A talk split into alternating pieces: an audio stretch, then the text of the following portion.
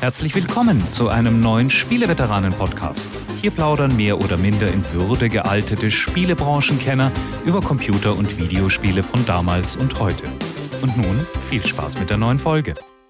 Hier ist der, der Spieleveteranen-Podcast für die Kalenderwoche 30 2020. Es ist die Episode Nummer 178 und wir haben noch mehr Zahlen. Wir haben nämlich heute drei Veteranen aus drei Ländern. Aus dem Freistaat Bayern meldet sich Jörg Langer.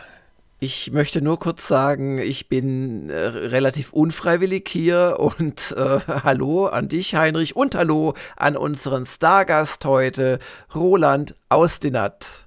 Hallo, hallo, Veteran 3 aus den Vereinigten Staaten von Amerika. Äh, grüßt herzlich in die Runde. Ja, genau. Und ich bin äh, noch Kanada und dann haben wir die drei Länder komplett und können uns jetzt einen kurzen Blick auf das heutige Programm gönnen. Das Hauptthema, das machen dann Jörg und ich später, ist die Zeitschriften, Zeitreise. Was wurde vor 10, 20, 30 Jahren gespielt, geschrieben?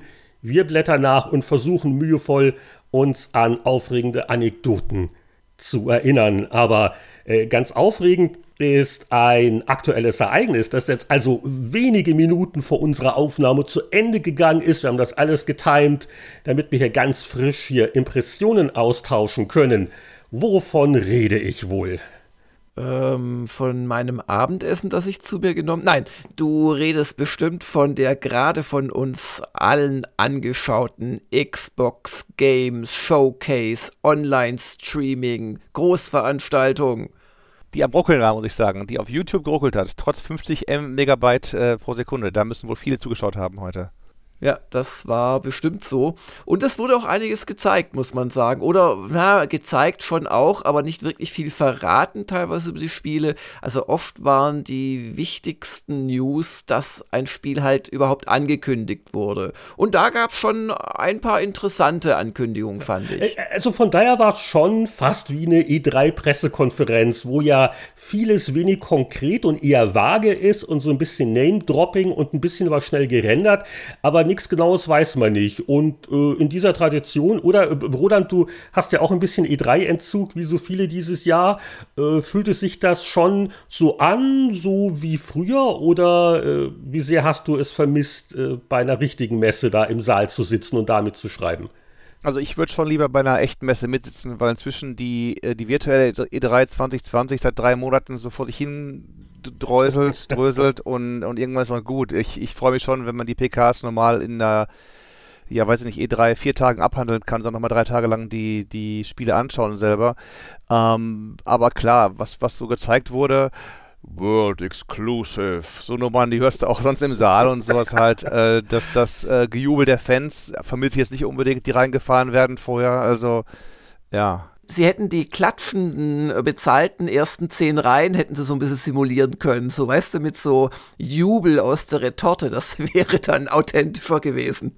Das, das muss nicht sein. Also klar, Vorteil, du kannst zu Hause sitzen, deinen dein Tee trinken dabei, der ganzen Geschichte halt und musst dich nicht irgendwie durch die befüllten U-Bahnen quälen, aber ja, lieber das Ganze sinnvollerweise in einer Woche abhandeln. Das wäre ja auch online funktioniert, hätte, hätte auch fun funktioniert, wenn man es so gemacht hätte. Aber okay, okay. Ich will nicht, ich will nicht schimpfen, ich will nicht schimpfen. Immerhin haben sie was gezeigt.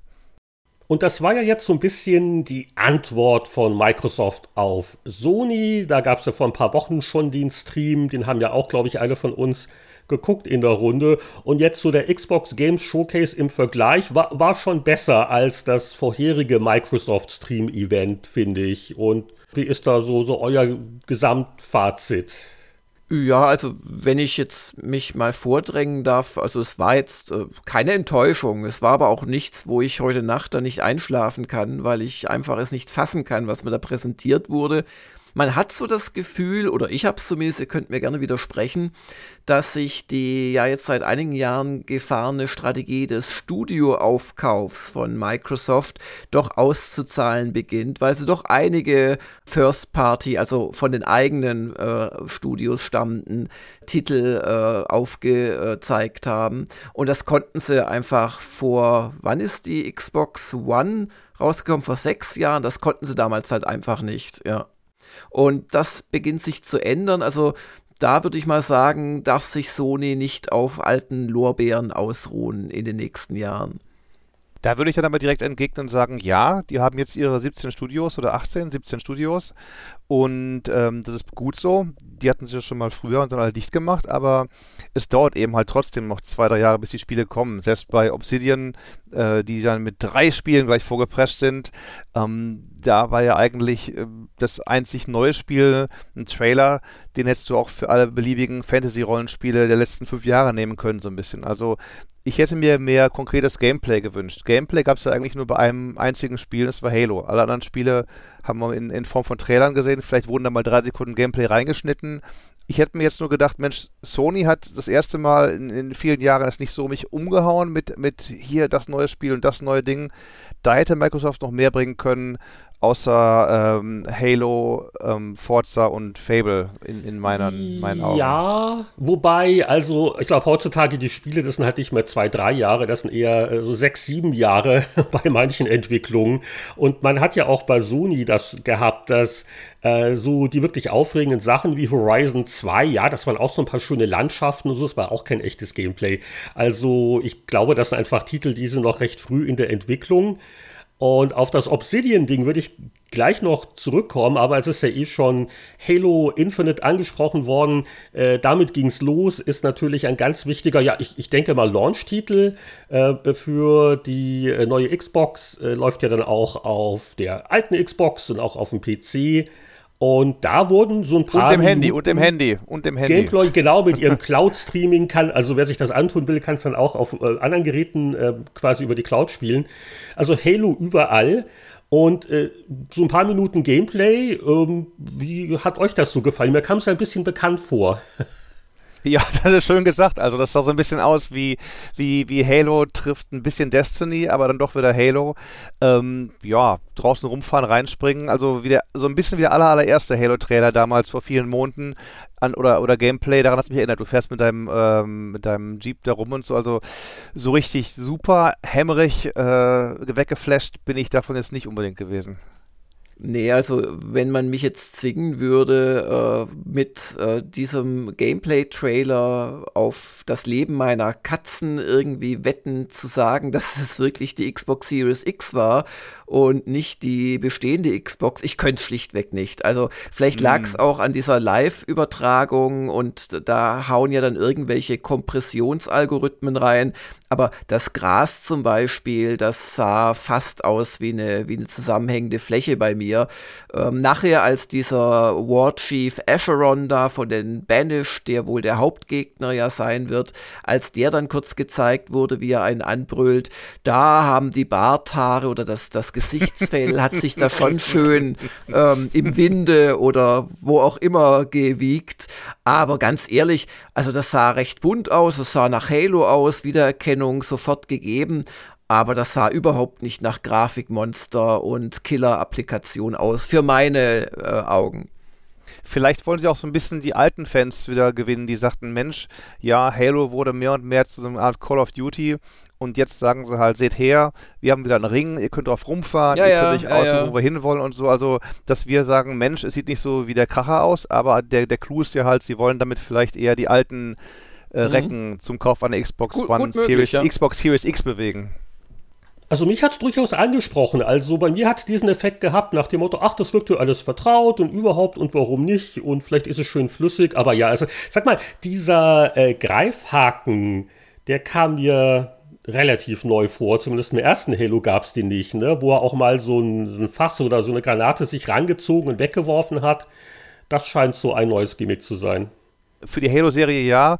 Anderen, anderen Spielen wie Just Cause und Konsorten gibt es ja einen Greifhaken schon ein paar Tage länger. Aber richtig, das haben wir so, glaube ich, auch noch nicht gesehen. Also, ich möchte mal ein, zwei Spiele nennen, die mir gefallen haben, aber dazu natürlich der Disclaimer, ich habe ja nicht Spiele gesehen, ich habe 30 maximal sekündige ähm, Trailer gesehen. Aber manchmal reicht ja ein Trailer oder auch einfach ein Name. Also mir hat dieses Avowed sehr gut gefallen. Der Name ist natürlich äh, nicht gut, weil er von Nicht-Muttersprachlern einfach nur schwer ausgesprochen werden kann. Und es hat mich spontan an ein verschönertes Skyrim erinnert. Also auch, es ist ein Ego-Sicht-Rollenspiel, Action-Rollenspiel. Links das Schwert, rechts der Shield, wie eben bei Skyrim, nur in modernerer Grafik. Eine neue Fantasy-Welt, äh, die einen Namen hat, äh, der natürlich einfach auch nicht sagt, Eora. Ähm, aber ich muss sagen, ja, war für mich ein Highlight der Präsentation, weil Obsidian, weil schöne Grafik und weil das nächste Elder Scrolls ja echt noch in den Sternen steht. Ich weiß nicht, was Bethesda macht und ob sie noch in diesem Jahrzehnt planen, äh, das, das neue Elder Scrolls rauszubringen. Insoweit freue ich mich darauf.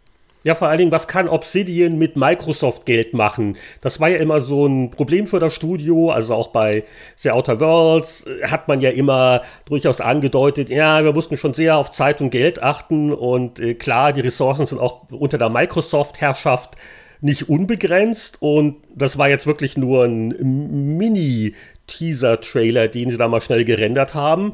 Aber es, es weckt doch gewisse Hoffnungen. Also ich, ich bin auch, also gerade auch für jemanden, der nicht mehr glaubt, dass er noch auf Erden ist, wenn Elder Scrolls 6 rauskommt, also so wie das halt dauert. Halt bitte, ähm, also ich, ich fand's cool. Also ich, ich freue mich drauf, auch wenn das so aussieht, als würde es noch ein paar Tage brauchen. Wie ist denn ja. bei Roland die Begeisterung?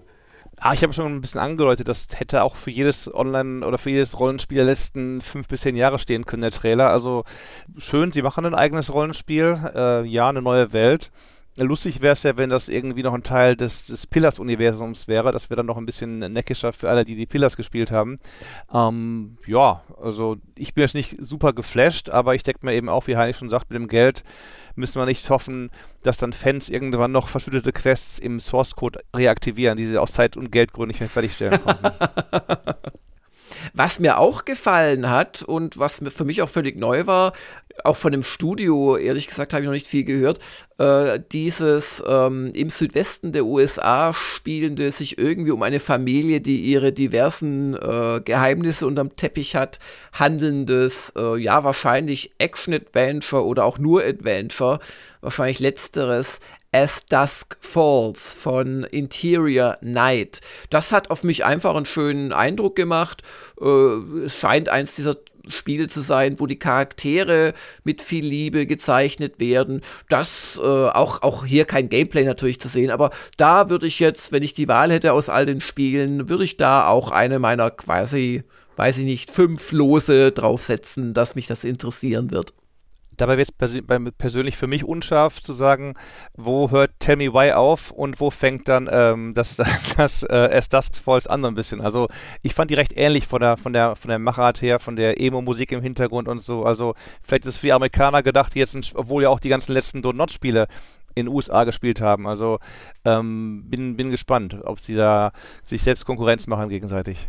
Ah, genau. Äh, Don't Not sind diese Life is Strange Jungs. Genau. Also für ihr neues Ding habe ich mir auch nur, das habe ich mir zu Tell Me Why notiert, Geschwister, Gespenster, Mystery, Fragezeichen. Ja, so viel Stimmung und Story und äh, ja, hat mich jetzt so mäßig beeindruckt.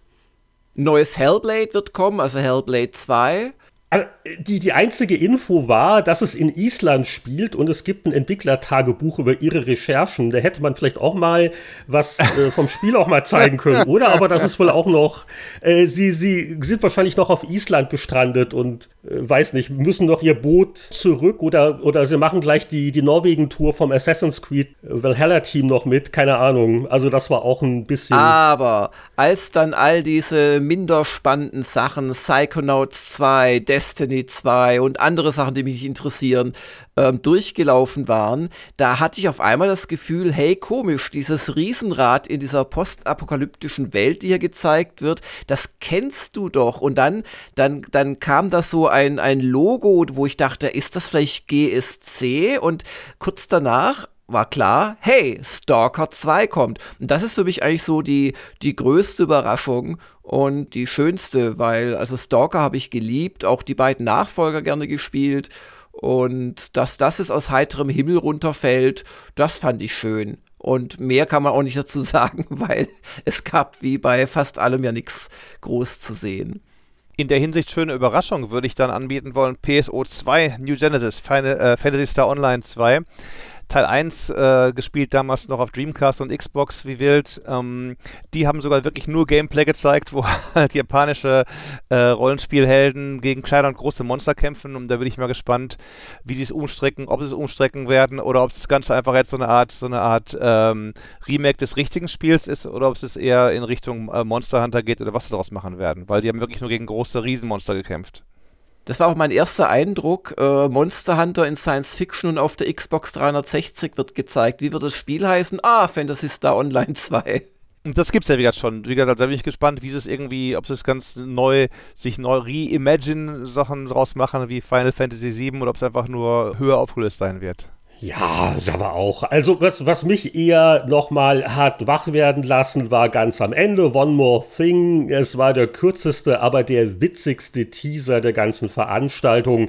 Die Gerüchte haben es ja schon lang genug vorhergesagt. Äh, Fable kommt wieder und äh, das ist ein Clip, den kann man sich sicher auch im Nachhinein noch gerne angucken. Äh, was das spielerisch bedeutet, keine Ahnung. Es ist wirklich nur ein bisschen Computergrafik mit einem mit einem Lacher dabei und ich äh, freue mich, dass die Serie modernisiert wird. Ich äh, hatte erst vor gar nicht allzu langer Zeit die Remaster-Version des allerersten Fables da mal für mich entdeckt. Und äh, ja, das, das hat schon so einen gewissen Charme und dieses Augenzwinkernde. Und ich hoffe, dass Ihnen mit dem äh, Team, das jetzt dran arbeitet, es gelingt, so ein bisschen auch den, den Humor und die Schrulligkeit äh, von Fable einzufangen. Ob das Spiel dann genauso gut und detailliert aussehen wird wie dieser sicher sehr teure Teaser-Trailer, das wage ich zu bezweifeln, aber das war für mich noch so ein Lichtblick.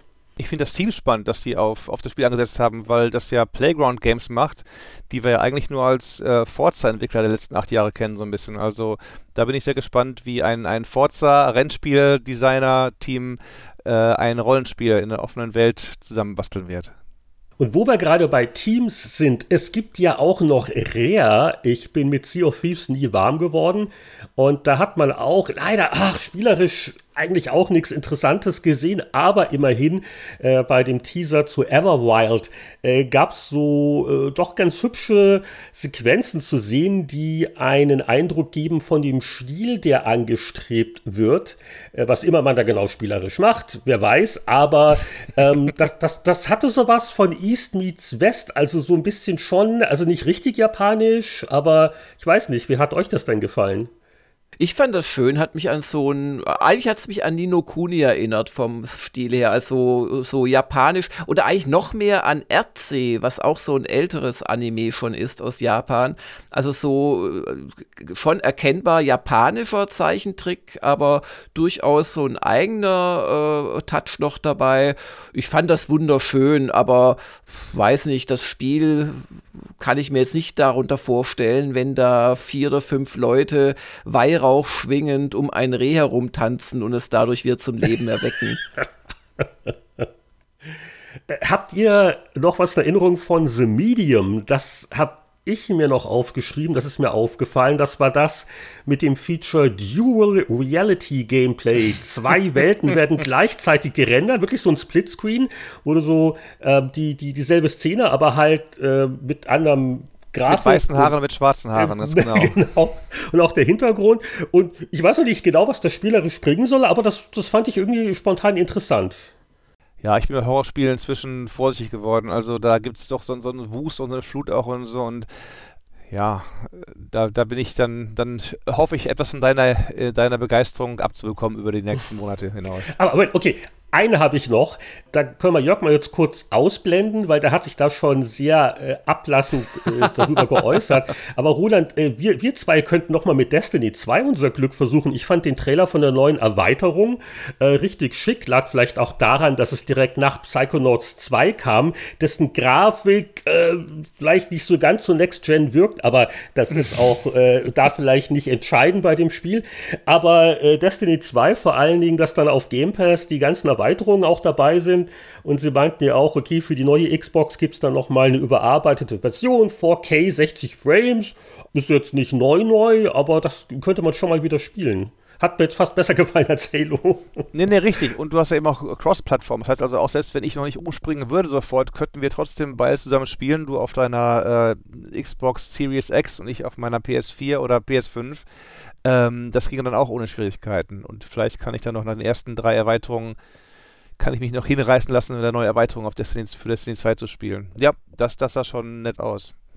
Und, und ein letztes Shoutout noch von mir äh, in Richtung von The Outer Worlds. Also ich freue mich auf die angekündigten zwei Story-Erweiterungen. Die erste Peril on Gorgon am 9.9. gab einen lustigen kleinen Trailer. Und also ich bin bereit dafür, äh, mehr Outer Worlds zu spielen. Und äh, auch ein Punkt von mir gibt es für den Trailer des anderen Obsidian-Spiels Grounded, das mich als Spiel immer noch nicht, ich weiß es nicht, also äh, ich werde mir sicher angucken, ich bin von, aber ich fand den Anfang so witzig, wo sie meinten, oh, so biggest game of the year und äh, naja gut, das ist natürlich Cyberpunk, aber wenn du das smallest game of the year haben willst, das sind wir. Das war lustig. Auf jeden Fall, auf jeden Fall. Na, ich ich würde auch sonst, glaube ich, kaum noch einen Shoutout loslassen können. Ich habe mir gestern äh, sonst nochmal so als, als, als umschließenden Kommentar von mir. Ich habe mich gestern mit einem Kumpel über die letzten Konsolengenerationen unterhalten, seit Xbox und PS2. Da haben wir uns mal Listen angeschaut, was kam an, an Launch-Titeln raus, weil wir auch schon über heute ein bisschen gesponnen haben. Und man vergisst sehr schnell, also äh, selbst, weiß nicht, Xbox One oder, oder PS4, so riesige Kracher waren da nicht dabei als, als Launch-Titel. Erinnert euch bei PS4 war es irgendwie Knack oder Knack oder so, dieses, dieses Jump'n'Run und so, das war dann einer der großen Heilsbringer oder äh, Fantavision bei, bei, bei PS2 und sowas. Also nur weil wir jetzt noch nicht so geflasht sind, habe ich trotzdem noch Hoffnung, dass das in dem Hinterzimmer der, der Entwickler irgendwelche Programmierer schon heute damit beschäftigt sind, die richtig guten, großartigen zweiten Generationen der, der neuen Konsolenspiele zu entwickeln. Ein Punkt, den man halt auch nicht unterschätzen sollte, äh, ist das Thema Game Pass. Also ähm, wir, wir haben jetzt vorhin gesagt, naja, Microsoft äh, braucht noch ein bisschen, um aufzuholen, aber sie sind auf einem Weg Richtung Sony mit ihren ganzen internen Studios. Aber sie fahren halt wirklich diese plattformübergreifende und Abo inklusiv fast alles Schiene. Und das sollte man nicht unterschätzen, gerade im Netflix-Zeitalter und das Geld wird auch nicht bei jedem mehr und dann hat man da ein doch zunehmend starkes Inklusivangebot, wenn man möchte. Also das, das könnte sich durchaus auch mittelfristig noch sehr, sehr positiv auswirken für Microsoft. Absolut. Ich bin da auch glücklicher Kunde und gerade für Haushalte, wo sowohl auf PC als auch auf Konsole gespielt wird, ist das eine tolle Sache. Also deswegen, also, also ich privat, äh, wenn ich die Wahl habe, ich werde mir erst die neue Xbox kaufen und bei der, gut, die PlayStation 5 ist nur eine Frage der Zeit, aber da kann ich mal eher abwarten, bis dann wirklich die tollen First-Party-Exclusives kommen. Wie schaut es bei dir aus, Roland? Ich mache es genau andersrum, weil ich ja eben auch Game Pass habe, Ultimate und so weiter. Dann kann ich die immer noch auf meinem PC spielen, vielleicht nicht mehr mit allen Ray-getraceden Effekten, aber kann mir eine PS5 kaufen, habe es ein bisschen besser of both worlds. Und wenn ich dann sage, okay, gut, mein PC erlahmt nun stark und äh, einen, neuer zu, einen neuen zu bauen kostet deutlich mehr als eine, als eine Xbox Series X, dann werde ich wahrscheinlich auch einsteigen. Aber ich mache es wahrscheinlich genau andersrum, wie du es machst. Ja, ist auch nicht, ist auch nicht so blöd, ja. Stimmt eigentlich. Habt ihr noch eine letzte Anmerkung zum Xbox Games Showcase? Äh, er hätte gerne doppelt so lange sein dürfen und äh, ja, doppelt so lange Trailer oder öfters Gameplay-Szenen enthalten dürfen. Da stimme ich jetzt zu, Jörg. Ich hätte auch gerne mehr Gameplay gesehen, richtig so wie bei, bei Halo. Ähm, ansonsten länger nicht unbedingt. Und ich würde sagen, dass äh, Xbox und, und, und also Microsoft und Sony gleich aufliegen, so in Sachen ähm, Spiele, freudige Erregung auf die nächste Konsolengeneration. Es ist nicht mehr so der Unterschied, wow, die Sony-Spiele sind zwar nur fünf Stück gewesen, aber hauen mich alle um. Ähm, ist halt so, ja, beides gute, gute Spiele und ähm, äh, ich blicke frohgemut in die neue Konsolengeneration Zukunft. ja, dann äh, wollen wir noch ein bisschen ins Plaudern etwas kommen. Ich denke mal, äh, sonstige News diese Woche war jetzt auch nicht so viel los. Außer vielleicht, dass ich an Roland denken musste, als die Planer der Online-GDC, die ja jetzt im Sommer noch kommt, dass die ab 6 Uhr morgens äh, Yoga und Tai Chi, also auch äh, online alles anbieten werden. Steht man da dann äh, extra früh auf oder ist das vielleicht äh, nicht ganz so wichtig für deine Berichterstattung? Also ich werde da nicht so früh aufstehen, ganz sicherlich nicht. Äh, frag mich auch, ob die es machen werden wie 1984, dass du halt irgendwie mit Kamera gefilmt wirst und dann ein Trainer sagen wird, Roland, komm, jetzt noch ein bisschen mehr das Bein heben oder so, denk an die Leute an der Front oder so.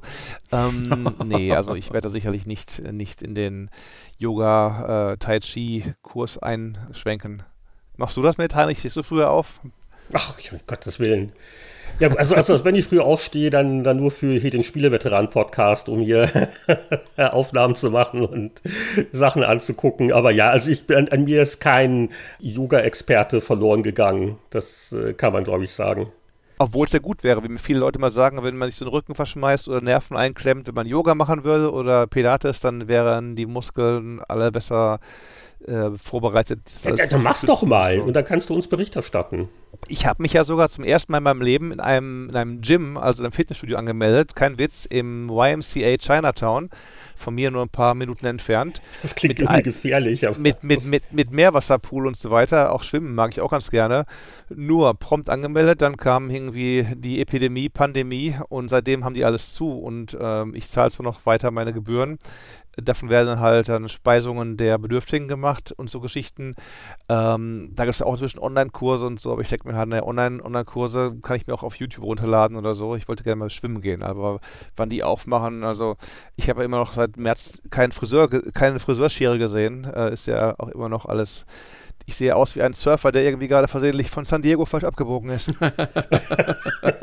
Aber sag mal, äh, muss man sich da Sorgen machen? Weil, also Kalifornien waren jetzt auch wieder Schlagzeilen. Ihr habt jetzt irgendwie New York überholt, so mit, mit den Corona-Zahlen. Aber hat sich für dich jetzt groß was geändert? Nicht wirklich, oder? Ich sag mal so, die, die ähm, Presse spricht jetzt ja quasi von den Fallzahlen, also nicht mehr von den Todeszahlen. Und wenn du vergleichst hier in der Stadt zum Beispiel, über die Hälfte unserer 4.500 Fälle sind unter 41. Also junge Leute, die jetzt hingehen, sich testen lassen. Ich wollte mit dem, Jungen, mit dem Kollegen auch mal hingehen, aber dann hieß es, ja, sie müssen zwei Wochen warten, bis die Termine frei sind und so. Sagen wir, vielen Dank, äh, reicht schon. Ähm, also die jüngeren Leute lassen sich testen, die Millennials, die haben nichts zu tun, langweilen sich, sind erregt nach den, nach den äh, ganzen Schreckensmeldungen aus dem Fernsehen. Nur von den 52 Toten, die wir bisher haben, ist ein einziger unter 41. Also in, insofern ähm, ja, so jung bist du auch nicht mehr, wollte ich gerade sagen. Also da mal hey, ein bisschen Vorsicht, aufpassen, so. da bis ich 78 sich anhusten lässt. Vergeht, vergeht noch über ein Vierteljahrhundert, also da habe ich noch ein paar Tage Zeit.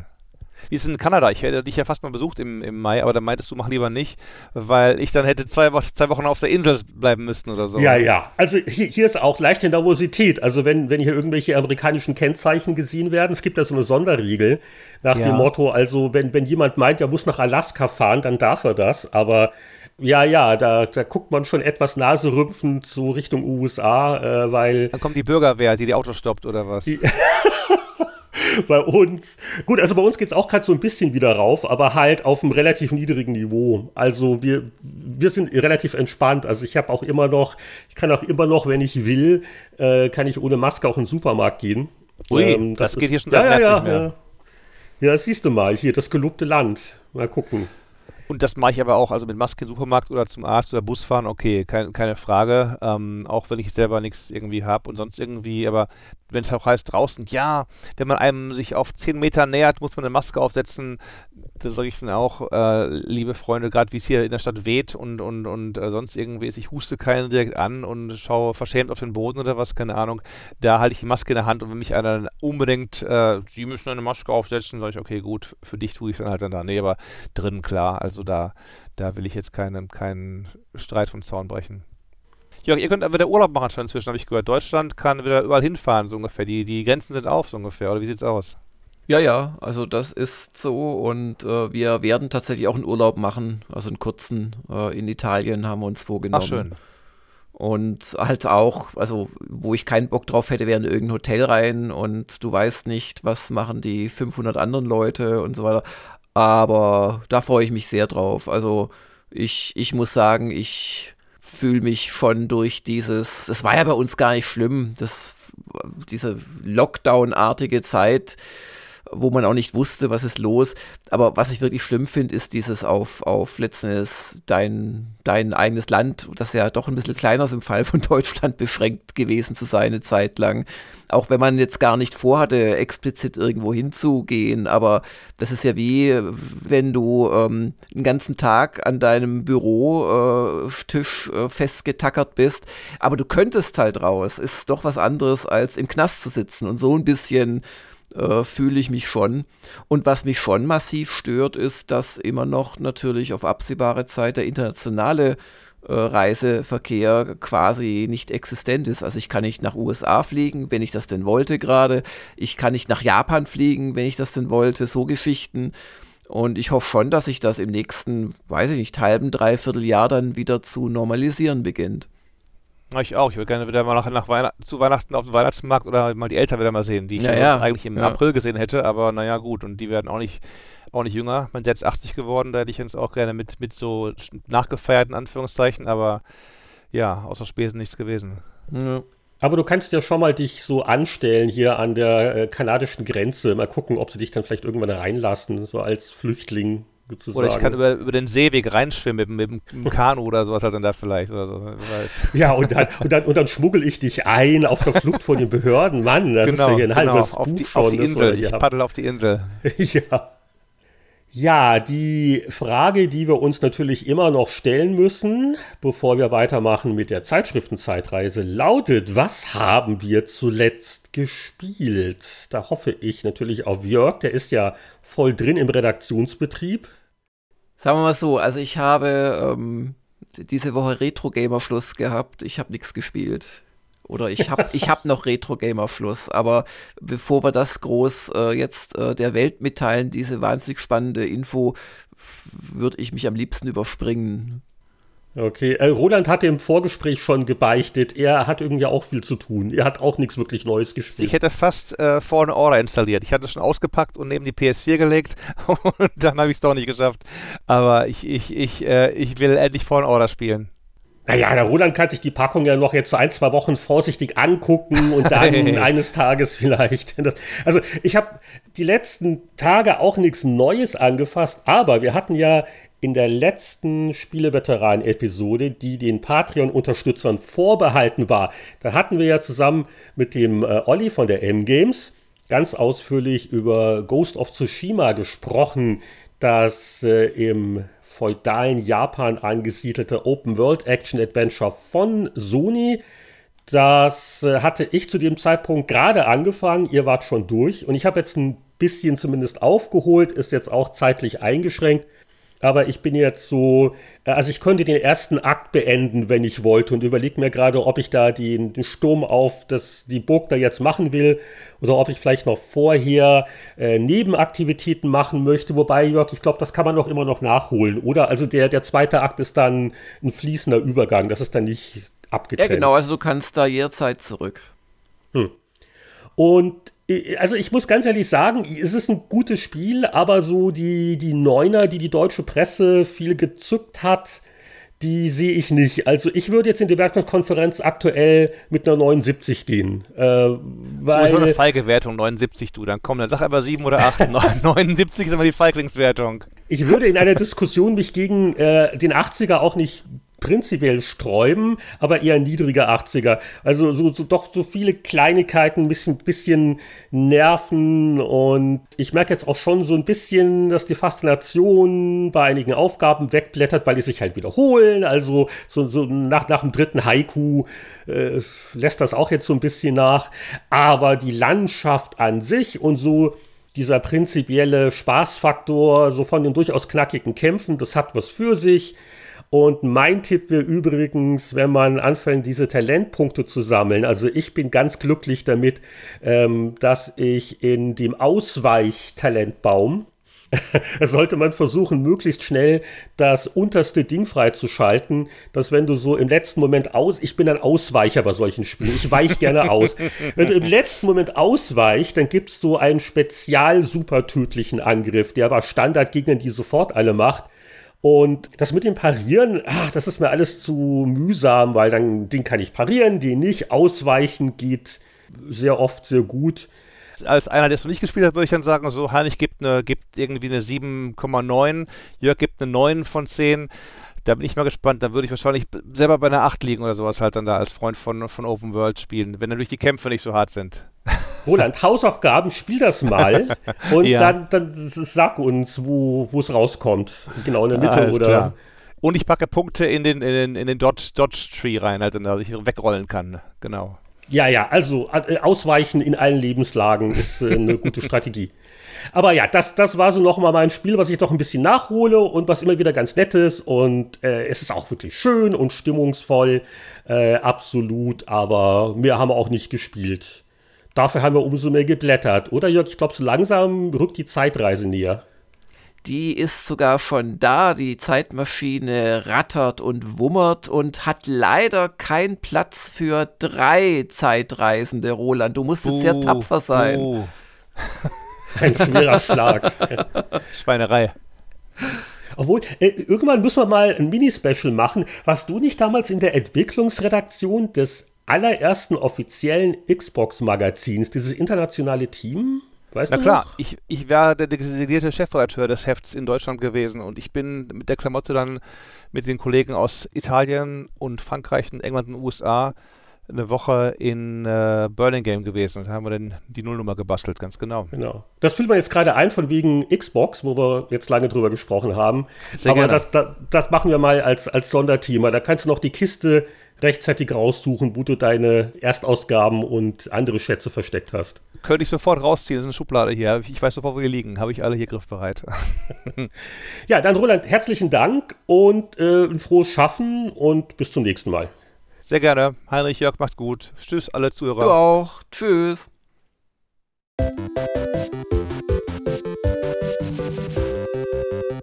Und kaum ist Roland weg, sitzen wir auch schon in der Zeitreise. Leider war kein Platz für drei Leute heute und wir steuern als erstes das Zeitschriftenjahr 2010 an. Und zwar die GameStar 8 2010.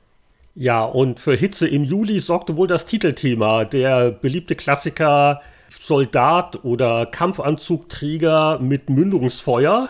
Jetzt, jetzt möchte ich aber keine Kritik hören. Ich finde es mal ein wirklich schönes Cover und ich bin ja durchaus ja, ja. teilweise kritisch. Es ist eine geile Artwork. Es geht um Crisis 2 und ähm, ob Crisis 2 dann so geil werden würde wie die Artwork, das würde man erst viele Monate später erfahren. Im März 2011 kam es dann raus.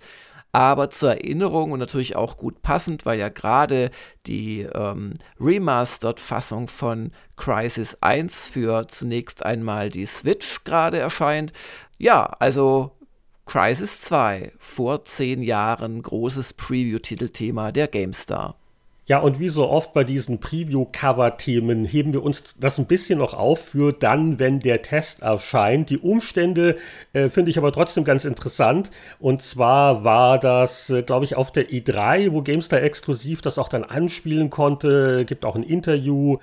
Und ganz lustig finde ich halt dann so Titeltexte wie zum ersten Mal gespielt, sogar in 3D. Ja, da bin ich auch dran hängen geblieben, weil irgendwie äh, 3D-Beschleunigerkarte. Ja, ja, bei 3D denkt man nicht mehr an dieses kurze Intermezzo von zweieinhalb Jahren, wo versucht wurde, und Spielern äh, 3D-Brillen aufzusetzen oder auch im. Das waren ja zweieinhalb Monate, oder?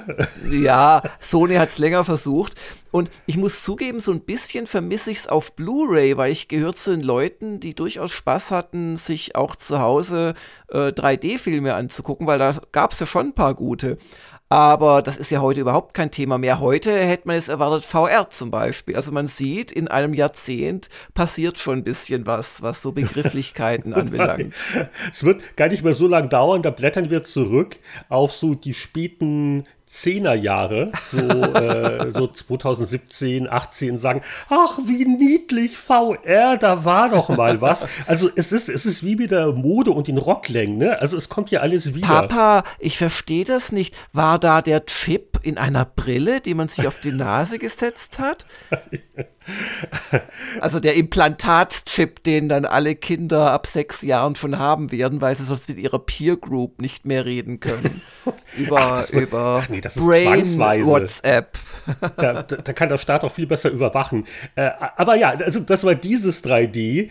Wahnsinn, das, das hatte ich auch schon ganz vergessen, dass das mal versucht worden ist und schmackhaft zu machen. War, glaube ich, einfach zu viel Aufwand, oder? Ich habe es auch nie ausprobiert, mich jetzt auch nie interessiert. Mhm.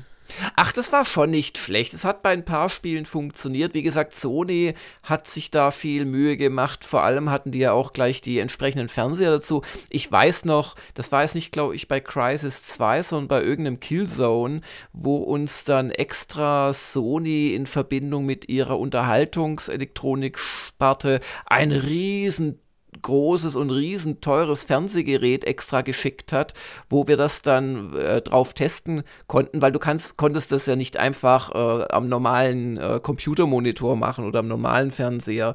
Und ich glaube, das war auch so der Misserfolgsgarant, dass einfach doch eine relativ teure Technik äh, nötig war, gerade bei Spielen auch, auch, oder die Monitore waren dann zwar 3D-fähig, aber klein und so. Und als es dann bezahlbar wurde von den Geräten her, hat es schon niemanden mehr interessiert. Das ist so meine Laiensicht auf das ganze Thema. Aber was hat denn diese Ausgabe außer Crisis 2, wo sie sich übrigens ein bisschen vielleicht übernommen haben, so von wegen Crytek feilt am besten Shooter aller Zeiten. Also meiner Erinnerung nach war das jetzt schon ein solider Shooter, als er dann rauskam, aber jetzt wirklich nicht wegweisend. Aber die, die Spannungen heben uns noch auf, bis dann irgendwann in genau. ferner Zukunft der, der Test ja. kommt. Durchaus stattgefunden haben andere Tests in der GameStar vor zehn Jahren. Zum Beispiel Prince of Persia, die vergessene Zeit. Das war ja, wenn ich mich recht entsinne, so eine Art ähm, ja, Neustart der Serie durch Ubisoft. Und ja, aber das, das war, glaube ich, auch schon dann auch die, die zweite oder dritte Fortsetzung. Ist das also so? Die, die vergessene Fortsetzung. Ja, ja. Das ging doch los mit Sense Stimmt. of Time. Ja, ne? weil, weil Sense of Time. Ja, ja, ja. Bei Sense of Time habe ich tatsächlich den Jordan Meckner in München getroffen. Der saß da in irgendeinem wirklich äh, nicht Top-Hotel, hatten sie den da untergebracht. Und da habe ich mich mit ihm getroffen. Ich fand das Spiel aber gar nicht mal so interessant. Egal, ja, ja, du hast völlig recht. Da sieht man, was mein Gehirn aus den Jahrzehnten macht. Eine, eine nicht durchschaubare Brühe an zusammenhängenden ähm, Ereignissen. Also die Prince of Persia hatte ich ja auch schon halb vergessen. Ich meine, irgendwann war halt Assassin's Creed, glaube ich, so eine große Nummer, dass sie ja, gesagt ja, genau. haben, das ist unsere Action-Adventure-Hauptmarke. Und ja. aber ich, ich glaube, war das dann auch der letzte von diesen Reboot-Prinzen? Da lege ich mich jetzt ausdrücklich nicht fest, sondern kontere mit dem Meinungskasten von Petra Schmetz. Die hat dem äh, 74% gegeben damals und schrieb, irgendwie macht mir auch der aufgewärmte Prinz Spaß. Das Toben durch die Levels und die Kloppereien gehen locker von der Hand, ohne dabei anspruchslos zu sein. Ich sag's mal so, man muss Prince of Persia die vergessene Zeit selbst als Fan der Reihe nicht gespielt haben, man wird aber auch nicht weinen müssen, wenn man's tut. Selten habe ich einen ähm, begeisterteren genau, Meinungskasten, aber passt ja ganz gut zu 74. Dann eine recht hohe Wertung gab es für das Comeback einer Action-Adventure-Serie. Die Lego-Spiele, die ja! äh, machten mit Harry Potter dann weiter. Äh, Lego Harry Potter, die Jahre 1 bis 4, 83 Prozent hat's gekriegt. Und da muss ich gestehen, ich bin mit der Serie nie so richtig warm geworden. Ich glaube, ich hatte mal angespielt war das nicht für, äh, als das mit Star Wars jetzt wieder losging, war das nicht eine Stunde der Kritiker? Aber mir ist das alles irgendwie zu wirr gewesen, dieses Chromgekloppe ja, und also es ist A immer dasselbe, B machen sie doch recht viel dran und C ist es gar nicht so pipi leicht, wie man sich vielleicht denken würde. Ich habe immer wieder zu meinem Erstaunen festgestellt, dass es sich gar nicht so von selbst spielt. Also Jedenfalls hat Daniel Maczewski damals gewertet 83 Prozent und er schrieb, die Liebe zum Detail ist beispiellos, der Slapstick-Humor großartig und die Rätsel- und Action-Einlagen wurden hervorragend in die Lego-Welt integriert.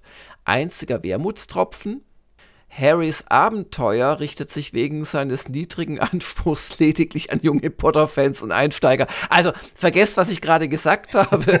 Das, das kam erst später, äh, dass es schwierig wurde. Ja, und du warst so begeistert eben. Das heißt, du hast das konkret auch gespielt gehabt?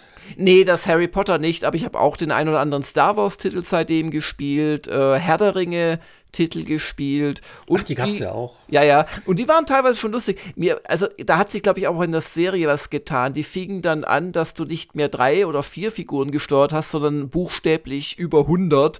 Und das wurde mir irgendwann zu viel. Aber wir haben da einen Experten seit vielen Jahren bei Gamers Global. Und vielleicht darf ich parallel kurz dessen Test zitieren, damals eben auf gamersglobal.de. Das ist nämlich der Florian Pfeffer. Und der schrieb, Harry Potter bietet mit seinen 24 Episoden stundenlange Jump'n'Run-Unterhaltung für ein bis zwei Spieler. Die Umsetzung der Charaktere, Handlungen und Schauplätze in die Lego-Welt ist wie immer nicht ohne Augenzwinkern geschehen und Fans werden sich an unzähligen Stellen über die tollpatschigen Akteure, die urkomischen Zwischensequenzen und die eingestreuten Gags amüsieren. Das vielleicht beste Lego-Computerspiel bisher. Äh, und er hat gegeben eine 8.0, der Florian.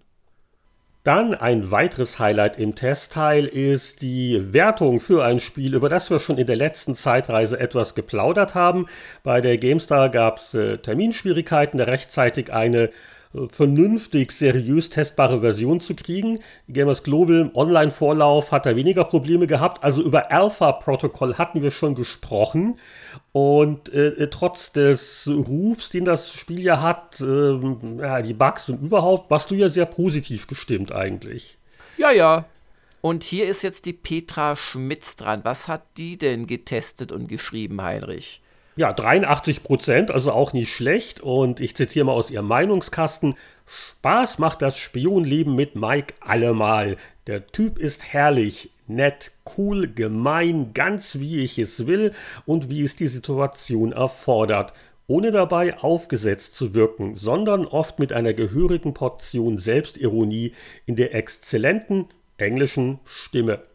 So einem Charakter folge ich gerne durch ein Abenteuer, selbst wenn es mich mit einer doofen Gegner-KI und reichlich antiquierter Optik belästigt. Ja, schön zusammengefasst. Das trifft's, glaube ich, ganz gut. Aber wir warten immer noch auf das Alpha-Protokoll Remaster. Da gibt es auch keine Gerüchte und äh, mal, mal, mal, gucken. Man weiß ja nie. Es wird ja alles Mögliche wiederbelebt. Das wäre, ja. glaube ich, wirklich ein Spiel. Vielleicht sollte man mal Nintendo fragen. Die machen ja wirklich aus allem eine Remastered und Special und Definitive Edition. Paper-Protokoll. genau. Ja, dann gibt es hier noch einen Test zu Blur. Und ehrlich gesagt, meine Erinnerungen waren ein bisschen geblurrt an dieses Spiel, aber es war wohl ein Action-Rennspiel. Ich hatte den Namen auch vielleicht im Kopf noch, aber auch nie wirklich gespielt. Mir wurde das mit den Rennspielen irgendwann zu viel. Und das finde ich ganz interessant, weil da steckt ein recht bekanntes Studio dahinter, das äh, nicht allzu lang nach Veröffentlichung von Blur dicht gemacht worden ist, von der Konzernmutter Activision. Das Studio nennt sich Bizarre Creations und äh, hatte einige so Action-Rennspiele gemacht. Ich kann mich noch unter dem Hype erinnern, war das nicht ein Xbox-exklusiver Titel gewesen, das Project Gotham Racing, also es war die äh, ganz große Nummer und überhaupt. Ja, ja, genau. Und äh, irgendwann gehörten sie, glaube ich, dann halt zu Activision, ist immer gefährlich. im, ja, im, im, Januar 2011, also ein halbes Jahr später, ist das Studio dicht gemacht worden, woraus ich jetzt mal schlussfolgern würde, dass Blur kein großer kommerzieller Erfolg war. ja, halt, halt, halt, halt, halt, eine kleine Einschränkung. GameStar war und ist ja ein PC-Spielemagazin. Das Blur kam für die 360 schon im Mai 2010 raus. Also der Abstand zwischen Release äh, ist etwas größer, als du jetzt wahrscheinlich daher kommt, gerade vermutest. Und, äh, ah, okay, und, naja, Studio gut, ein paar machen. Monate. Ja, ja. ja. Weil, äh, also von den Screenshots hier für ein zehn Jahre altes Spiel fand ich das, das sah gut aus. Auch, ja, ja. Das also, war auch ein gutes wow. Spiel. Ich glaube, das hat einfach aus irgendwelchen Gründen keinen Menschen interessiert äh, ja, was Marketing, Marktübersättigung. Ich glaube, es ja. hatte auch einen relativ äh, starken Online-Fokus. Ähm, man, man weiß es nicht.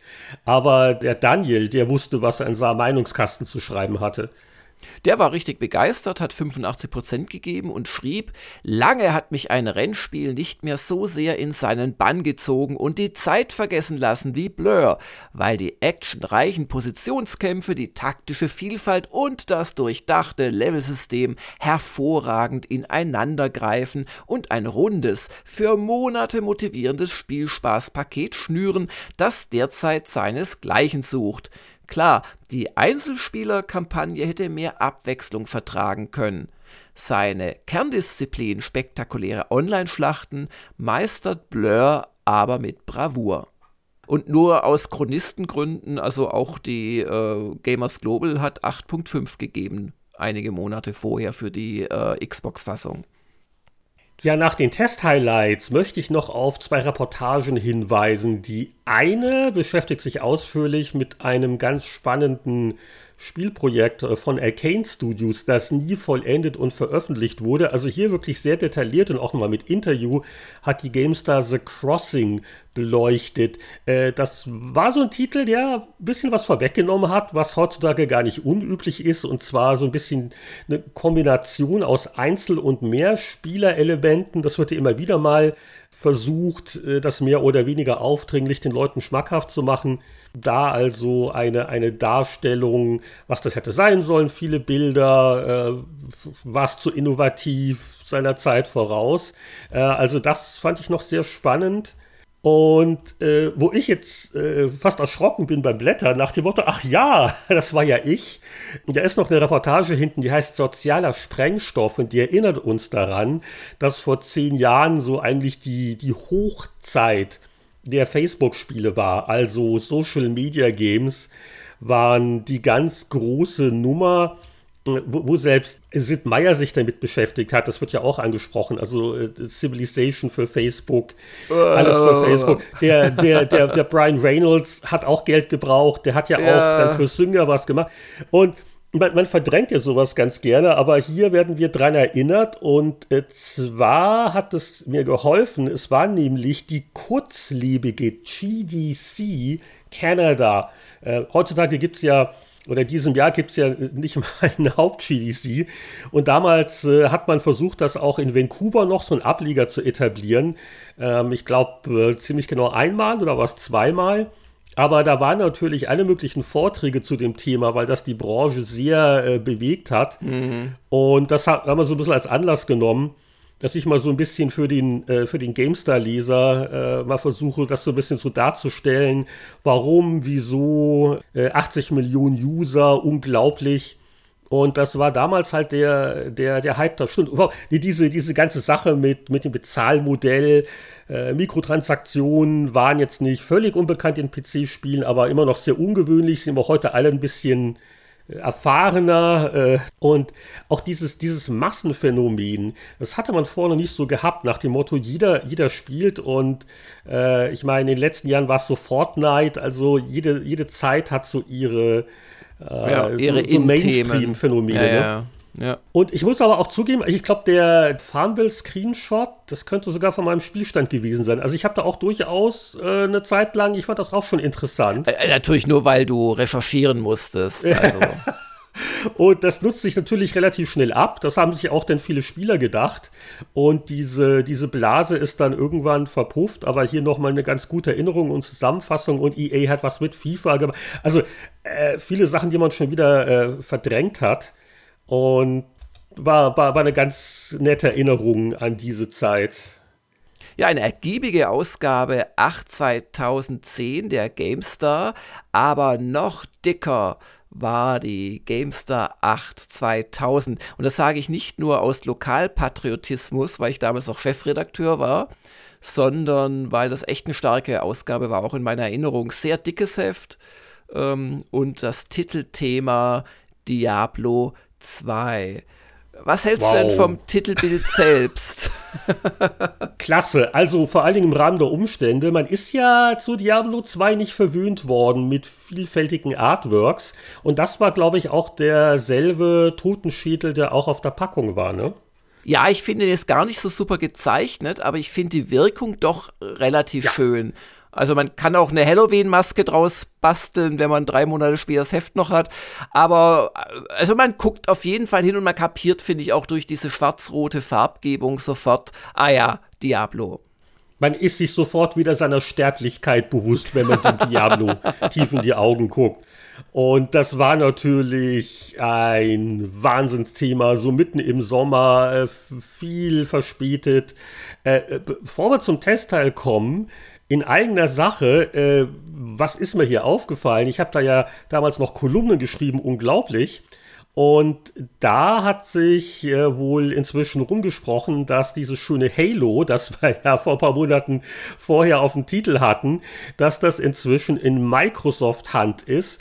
Und äh, wenn ich ja meine Kolumne durchlese, dann werde ich daran erinnert, dass das nicht alles so auf einmal passiert ist. Also dieses Microsoft kauft Bungie und Halo ist nur für Xbox. Das wurde erstmal nicht kommuniziert und da geht die Kolumne ein bisschen drauf ein. Und äh, vor allen Dingen hier, äh, inzwischen zogen dunkle Wolken am Konspirationshimmel auf. Halo soll das Vorzeigespiel für die Xbox werden. Ob und wann eine PC-Fassung erscheint, ist plötzlich völlig offen. Also da braute sich das erst so langsam zusammen und wir wissen ja, was dann passiert ist. Und ja, ja, aber du vermutest es aber damals noch, dass das ja blöd wäre von Microsoft, den PC-Spielern. Ja, wäre es ja auch. Vor allen Dingen, äh, heute hat ja Microsoft die genau andere Strategie, wo sie sagen, wir machen eigentlich nichts mehr jetzt für die neue Konsole, ne? äh, was es nur für die neue Konsole gibt. Die PC-Version gehört eigentlich auch immer dazu und so weiter und so fort. Also da war die Denkweise noch eine ganz andere. Da hat man sich gesagt, äh, das Halo, das gibt's nur für unsere Xbox, sonst kauft die ja keiner. Und die PC-Spieler sind uns wurscht. Also da hat wohl auch ein Umdenken stattgefunden. Naja. 20 Jahre später folgt man meinen weisen Ratschlägen in meinen alten Kolumnen. Das finde ich ja auch gut. Während du schon weiter geblättert hast, würde ich aber noch ganz gern ein, zwei äh, Anmerkungen zum Titel äh, machen. Und zwar hatten wir exklusiv Half-Life Gunman. Was um alles in der Welt war Half-Life Gunman? Kannst du dich da irgendwie noch dran erinnern? Das war doch eine von diesen ähm, Mods, die äh, die allgemeine Half-Life-Hysterie, oder? Das war jetzt meine Vermutung. Naja, ich habe natürlich auch jetzt die Preview gelesen und es ist, wie du vermutest, die Total äh, Conversion eines komplett unbekannten Teams. Und das Lustige ist, da drin war dann auch ein Interview, so ein kurzes mit dem Hauptlevel-Designer, dem Stefan Bayer. Und in dem Foto kann der maximal 15 Jahre alt sein. Der ist aber heute wohl COO bei äh, Streamline Studios. Die basteln, ähm, ich glaube, in aus den Niederlanden oder in Belgien, die basteln Assets und Levels für andere Studios. Also der hat sein, sein Half-Life Gunman hat er also in eine dauerhafte Karriere umgewandelt. Und, und Peter Steinlechner, der das gepreviewt hat auf vielen Seiten, war auch total begeistert. Der schrieb, Wer auf Solo-Action steht, kommt im Herbst nicht um Gunman herum. Leveldesign und Grafiken sind unglaublich ideenreich und liebevoll. Auch die Story verspricht Spannung pur. Ich wollte halt nur sagen, also mir hat sich das aus dem Gedächtnis komplett gelöst. Ich konnte mich da nicht mehr dran erinnern. Ja, dann ein paar Seiten weiter ein Heinrich Lehnert-Report zum Untergang von Looking Glass, der ja damals noch gar nicht so lange her war. Ähm, und wenn ich es richtig verstehe, was du da recherchiert hattest, äh, war unter anderem die Ursache, dass gleich zwei Projekte, wo sie schon viel Zeit reingesteckt hatten, nämlich Deep Cover äh, und Attack Squad ähm, waren wohl eine, eine wichtige Ursache dafür. Aber man muss ehrlicherweise auch sagen, die Spiele, so toll ich sie persönlich fand, sie haben sie halt auch nie so toll verkauft für den Aufwand, der dahinter steckte. Und ja. wahrscheinlich waren da ja, ja, es, es waren ja nicht nur Flops. Also sie waren ja gerade dabei mit äh, Thief, mit Dark Project da eine Serie zu etablieren. Aber es gab halt auch so Altlasten. Ich glaube, Looking Glass hatte damals viel äh, Geld verloren. Nicht mit der, mit der ersten oder zweiten, aber mit irgendeiner Fortsetzung ihrer Flight Unlimited Serie der Flugsimulation ist dann völlig abgeschmiert und äh, ja, deswegen, ich glaube hier ich gucke gerade rein, ist das eine ganz lustige Tabelle mit, äh, mit sehr hübsch gestalteten kleinen Icons vom Layout. wo also nochmal auf einen Blick zu sehen ist, war das kommerziell erfolgreich oder ein Flop und dann noch eine extra Smiley für Kultspiele. Und genau, ja, hier sehe ich es ja, Flight Unlimited 3, 99 hat hier das Totenkopf-Symbol. Das steht ja auch bei British Open Golf. Ja, Looking Glass hat mal eine Golfsimulation versucht. Ähm, es sind gar nicht wenig Totenköpfe und da kann man. Oder hier, ich glaube, ich glaube, Terra Nova war auch sehr enttäuschend, obwohl das sehr ja, das war, wurde. Das war wegweisend, ja, ja, aber das hat halt keiner spielen wollen. Ne? Schade eigentlich. Also eine meiner Lieblingsstudios ever die Looking Glasses. Dann haben halt wirklich äh, Pech gehabt. Wie gesagt, so mit Publishing Deals und Finanzierung ist ja immer so ein Balanceakt und dann, ich weiß gar nicht mehr, was da gerade wieder für eine Krise war, äh, irgendwelche Dotcom-Blasen, die ständig platzen, du weißt, was ich meine. Ja, ja. Ähm, weil normalerweise hätte man sagen müssen, also zumindest irgendeiner sollte den Laden halt kaufen und versuchen, zumindest einen Teil der Belegschaft zu erhalten, aber es hat leider nicht geklappt damals, ja, vor 20 Jahren wurde das beleuchtet. Genau, dann greifen wir hier oder griffen wir äh, nochmal das äh, E3-Gipfeltreffen auf, äh, das ja einen Monat vorher quasi stattgefunden hatte und wo wir äh, in dem Fall sieben bekannte Designer auf der E3 abends von ihren Ständen entführt haben und zum IDG-Stand verschleppten und da haben wir einfach noch mal so ein bisschen was, was die halt erzählt haben, zusammengefasst. Und ich finde ganz interessant, auf, auf einer Seite sind die dann so rechts äh, untereinander mit so einer zentralen Aussage nochmal vorgestellt. Das ist sehr genial. Worden. Lass uns doch schnell diese ja. Trendaussagen, also jeweils einen Satz zitieren und dann Kurzbeurteilung. Wer okay, hat recht gut. gehabt? Also, dann fängst du bitte an mit Chris Roberts. Es wird realistischere Spielwelten durch bessere Technik geben. Ja, das äh, kriegt von mir den, den Nostradamus Spezial Award. Echt? Das ist ja wohl die, die sicherste, langweiligste Prophezeiung aller Zeiten. Aber ja, er kriegt 5 von 5 Punkten. Ja. Es gibt realistische Moment, man muss, noch man muss noch einschränken bei Chris Roberts Spielen. Es gibt sie ja nicht wirklich, diese realistischeren Spielwelten, weil sie niemals fertig werden. Aber die, die Technik wird besser. Er ist ja auch ständig am Engine wechseln mit Star Citizen. Also genau. deswegen. ja, ja, ja, ja, es passt. Es ist in Character.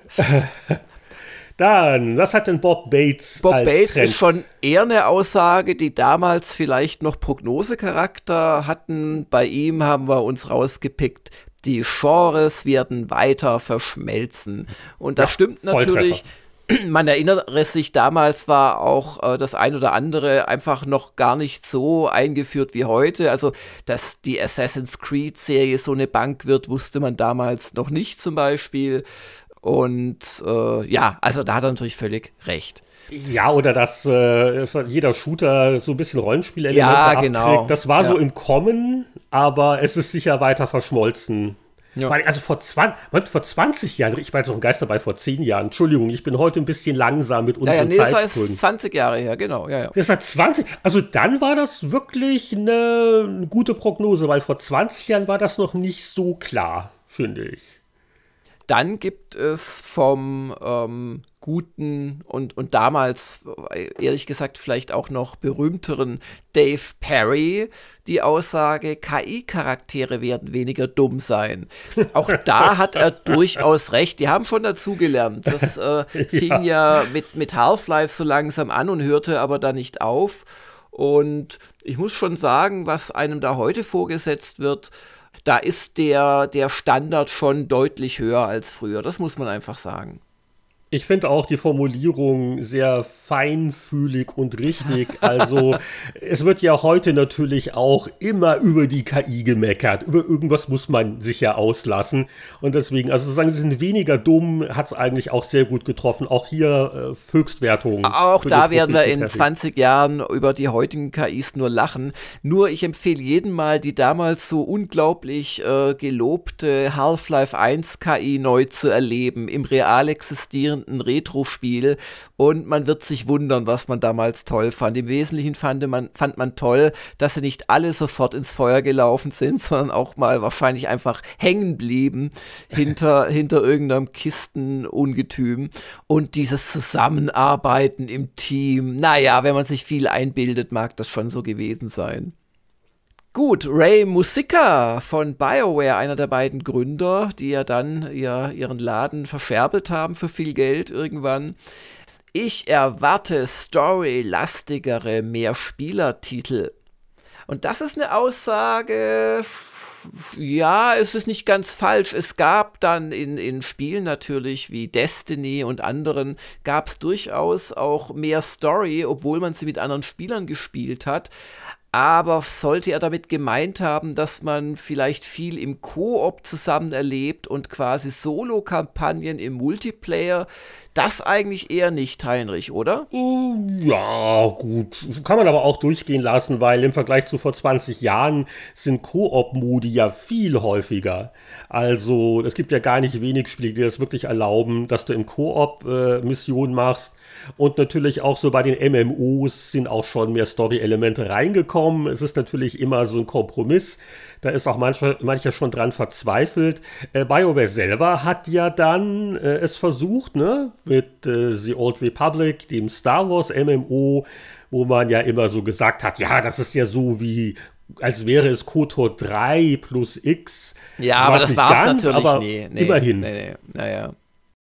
Louis Castle Westwood-Veteran, er sagte, es gibt mehr Interaktionen mit den Spielwelten. Ist natürlich auch eine gute Vorhersage, weil die ist so vage formuliert, dass sie immer äh, zutrifft.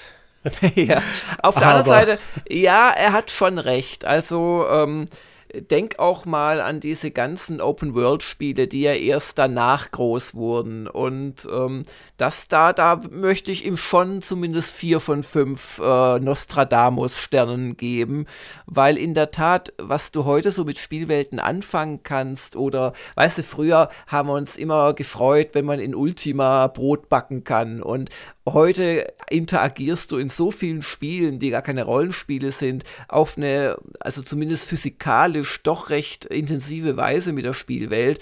Also ich finde, da kriegt er schon vier Sterne. Hm?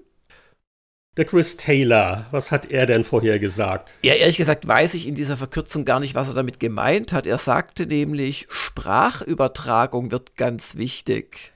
Das Ach so, ich, ah, richtig, ich dachte nämlich erst, meinte er jetzt Sprachsteuerung, Spracheingabe, das war ja auch mal kurzzeitig so ein Hype-Thema. Ja, ja. Aber, Aber hier steht ich, ja ich glaube, er meint eher äh, Sprachchat. Also, dass die Leute halt miteinander reden. Das war halt damals in seinen Spielen wahrscheinlich irgendein Feature, an dem er gerade gebastelt hat, bei irgendeinem Total Annihilation oder wie sie alle hießen.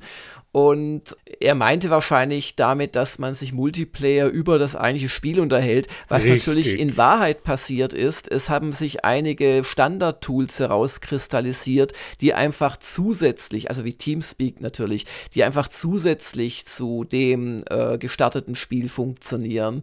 Und äh, insoweit, er hat eigentlich recht, aber wahrscheinlich anders, als er sich damals gedacht hat, der Chris Taylor. Ja, und um das noch abzurunden, der Cliff Bleschinski, der siebte in der illustren Runde, der verstieg sich zu der krassen Behauptung, es wird mehr Massenmarktspiele wie Deer Hunter geben. Und das ist natürlich auch einerseits so Anwärter auf den, ähm, ja, äh, erzähl mir, dass Wasser nass ist Award. Aber irgendwo hat er natürlich auch recht, weil es kam ja dann diese Riesenwelle, nicht zuletzt auch, du hast schon die Social Games erwähnt, aber was ich meine, sind dann eher so die Handy- und später Smartphone-Spiele. Und, und da hat er natürlich recht und ähm, es ist äh, aber zum Glück jetzt nicht unbedingt der Deer Hunter Massenmarkt geworden, weil ständig Milliarden von Rehen sterben zu sehen, das wäre nicht gut gewesen für die menschliche Psyche. Also, aber, aber Jagdsimulation gibt es ja heute immer noch. Das sind vor allen Dingen auch jetzt die Jagdhunde richtig niedlich geworden. Also Fortschritt durch Technik. ich sehe, der Herr Lehnert ist noch im Thema. Äh, äh, aber äh, gut, das hat er nur als Beispiel genannt, was damals halt ein Massenmarktspiel war, über das sich vielleicht viele Core-Gamer ein bisschen aufgeregt haben. Aber ja, auch das äh, volle Punktzahl. Und äh, also ich glaube, im Nachhinein kann man sagen, vor allen Dingen, wenn man den Chris Taylor jetzt auch so interpretiert, wie wir es am Ende getan hatten, haben alle eigentlich recht gehabt. Ja? Genau, mit, mit, mit wechselnden Genialitätszusatzpunkten. ja, genau.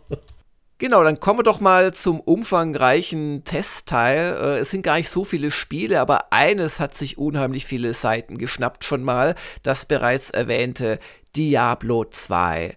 90% gab die GameStar vor 20 Jahren und Gunnar Lott, einer der drei Tester, schrieb, eigentlich sollten Spiele wie Diablo 2 verboten werden. Ich muss spielen, spielen, spielen bis zum nächsten Level, bis zum nächsten spannenden Gegenstand, bis zur nächsten Welt. Das war ja bekanntlich in Akte eingeteilt. Sollte man mal einen Sozialarbeiter vorbeischicken? Oder meinst du, nach 20 Jahren hat sich der Gunnar so ein bisschen beruhigt? nein, dem Gunnar, nein, dem Gunnar geht's gut. Äh, alles, alles, alles überstanden. Aber im Prinzip beschreibt er da auf seine äh, unnachahmliche Weise, was ja das Kernelement äh, war. Und da geht auch der Markus Schwertel drauf ein.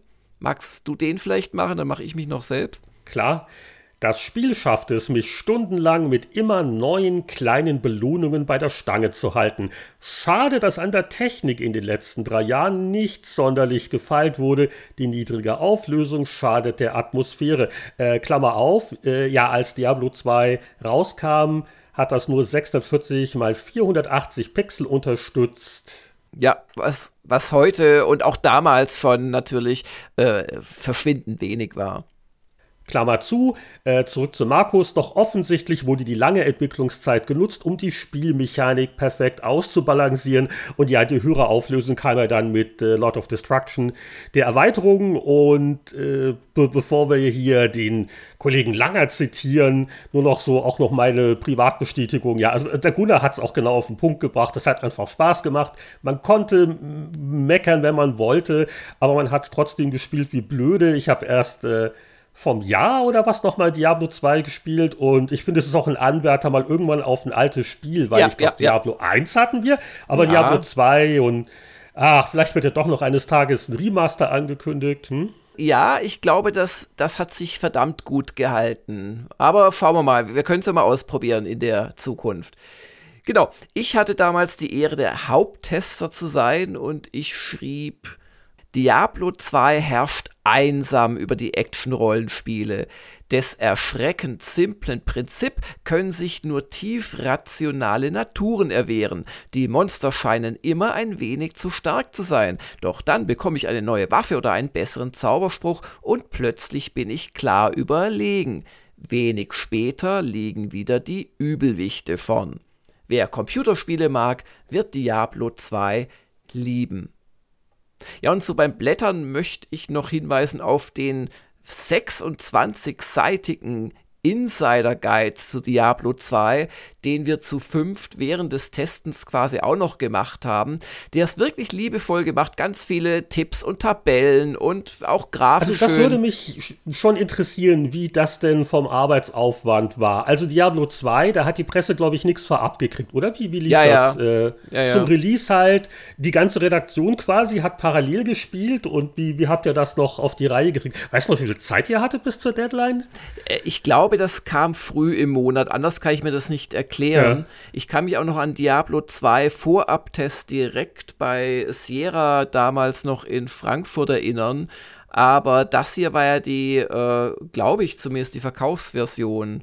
Anyway, auf jeden Fall, das ist wirklich alles äh, durch quasi Erspielen und auch einfach Durchgehen der einzelnen ähm, Statusbildschirme äh, liebevoll gemacht. Das einzige Problem bei so einem Guide war natürlich, wir kennen alle Blizzard und äh, da wird natürlich, wenn das dann äh, das Licht der freien äh, Spielerwelt erblickt, das Spiel, wird da halt sehr viel nachgepatcht, weil man doch merkt, dass äh, ein noch so großes Testteam äh, nicht dieselbe Art äh, von ich probiere alles aus hinkriegt wie Millionen Spieler. Und darum patchen natürlich die Blizzards, gerade die Blizzards, ihre Spiele sehr, sehr emsig. Und ich würde mal vermuten, dass unsere ganzen genauen Tabellen also spätestens einen Monat später äh, hinfällig waren. Aber es sieht hübsch aus. Ja, muss man wirklich sagen, oder? Und die kleinen Sockel-Edelsteine, äh, liebevoll eingebaut. Ich glaube, für solche Sachen haben mich die Layouterinnen zutiefst gehasst, wenn ich sowas haben wollte. Weil das ist, wenn man das also mit Layouterblick anschaut, die ganzen vielen kleinen Grafikelemente in den Tabellen drin, da wirst du wahnsinnig, wenn die Millimeter genau platziert werden müssen. Naja. Es gab auch noch eine millimetergenaue Wertung für Deus Ex. Das hatten wir in der letzten Zeitreise schon angesprochen. Da war es ja das Titelthema. Damals noch der Vorabtest. Jetzt gab es die Wertung, die 88% für den Zitat, innovativen Genre-Mix in düsterem Ambiente. Ein letzter Satz vom Tester Steinlechner. Wer 3D-Action mit Rollenspiel-Einschlag oder ungewöhnliche Stories mag, kommt um Deus Ex nicht herum. Ja, ich habe auch noch eine kleine Anekdote zu Deus Ex anzubieten. Äh, damals hatte IDG irgendwie ein Mördergeschäftsjahr abgeschlossen und ich glaube, die endeten immer im März oder so. Und dann war allen Abteilungsleitern ein, ein, ein Goodie versprochen worden. Und zwar hat man dann ein Abteilungsleiter-Meeting auf Mallorca abgehalten, in einem ziemlich mondänen Hotel. Und jetzt waren da nicht nur die Abteilungsleiter eingeladen, weil das Jahr so super gewesen war, sondern auch alle Stellvertreter. Und äh, es gab einen Stellvertreter, der nicht mit durfte, das war der Martin Deppe, weil der musste halt dummerweise eine Ausgabe fertig machen und just auch dieses Deus Ex, das kam, glaube ich, relativ spät im Monat. Darum musste der dann zu Hause bleiben und äh, hat mir dann ins Hotel nach Mallorca die PDF-Seiten geschickt. Aber er, er wurde für dieses grausame Zuhausenbleiben müssen entschädigt. Er durfte dann nämlich mit seiner Angetrauten nochmal einen extra Urlaub hat er dann geschenkt bekommen. Einfach irgendwie ein schönes Wochenende irgendwo. Also ob das ein würdiger Ersatz war für das gemeinsame Urlauben mit geschätzten Führungskräften des Hauses, da, also das ist ja nicht ganz dasselbe. Freundin oder Also ich glaube tatsächlich, dass er lieber mit seiner äh, Frau war das, glaube ich schon, äh, durch, durch, ich weiß nicht mehr, wo er dann hin durfte, aber li lieber da ein schönes Wochenende verbracht hat, als mit seinem Chef und diesen ganzen leistungsbereiten äh, ähm, IDG äh, Führungskräften. Ich kann mich da an so eine Schnitzeljagd über die Insel so im Jeep erinnern und wie das manche Kollegen, ich sag nicht, ob ich dazu gehört habe, unglaublich ernst genommen haben und ach ja. Ich, ich kann mich auch daran erinnern, dass ich mir gleich am ersten Abend brutal den Magen verdorben habe äh, worauf ich hin an einer Sitzung nicht teilnehmen konnte und mein Chef, der Verlagsleiter, der wusste halt, dass wir Endphase haben äh, von, von, von GameStar und hat mich dann ziemlich, äh, ja, hat mich dann so, Herr Langer, jetzt, äh, ich finde es nicht gut, dass Sie nicht kommen. Und die Wahrheit war aber, ich habe da gar nicht mit GameStar zu tun gehabt. Ich hatte da mit meinem Magen zu tun gehabt und war wirklich ausgenockt. Aber naja, hüllen wir nun den Mantel des Schweigens über dieses ILG-Thema und kommen zum nächsten Spiel in der GameStar 8 2000. Also mein, mein Lieblingsspiel direkt hinter Diablo 2 ist ein Spiel, das eine ganz ähnliche Wertung hat. Es fehlt nur eine Null. Und zwar spreche ich natürlich von der Fußballsimulation Deutschland Europameister 2000 mit Schnelle in Hochform. Und das war auch ein wunderbar bizarres Produkt. Äh, und zwar in der holländischen Heimat von Davelex erschien das unter einem Titel, der sinngemäß hieß Niederlande Europameister 2000. Die haben also für verschiedene Länder einfach die, die Packung geändert und das ein bisschen äh, angepasst.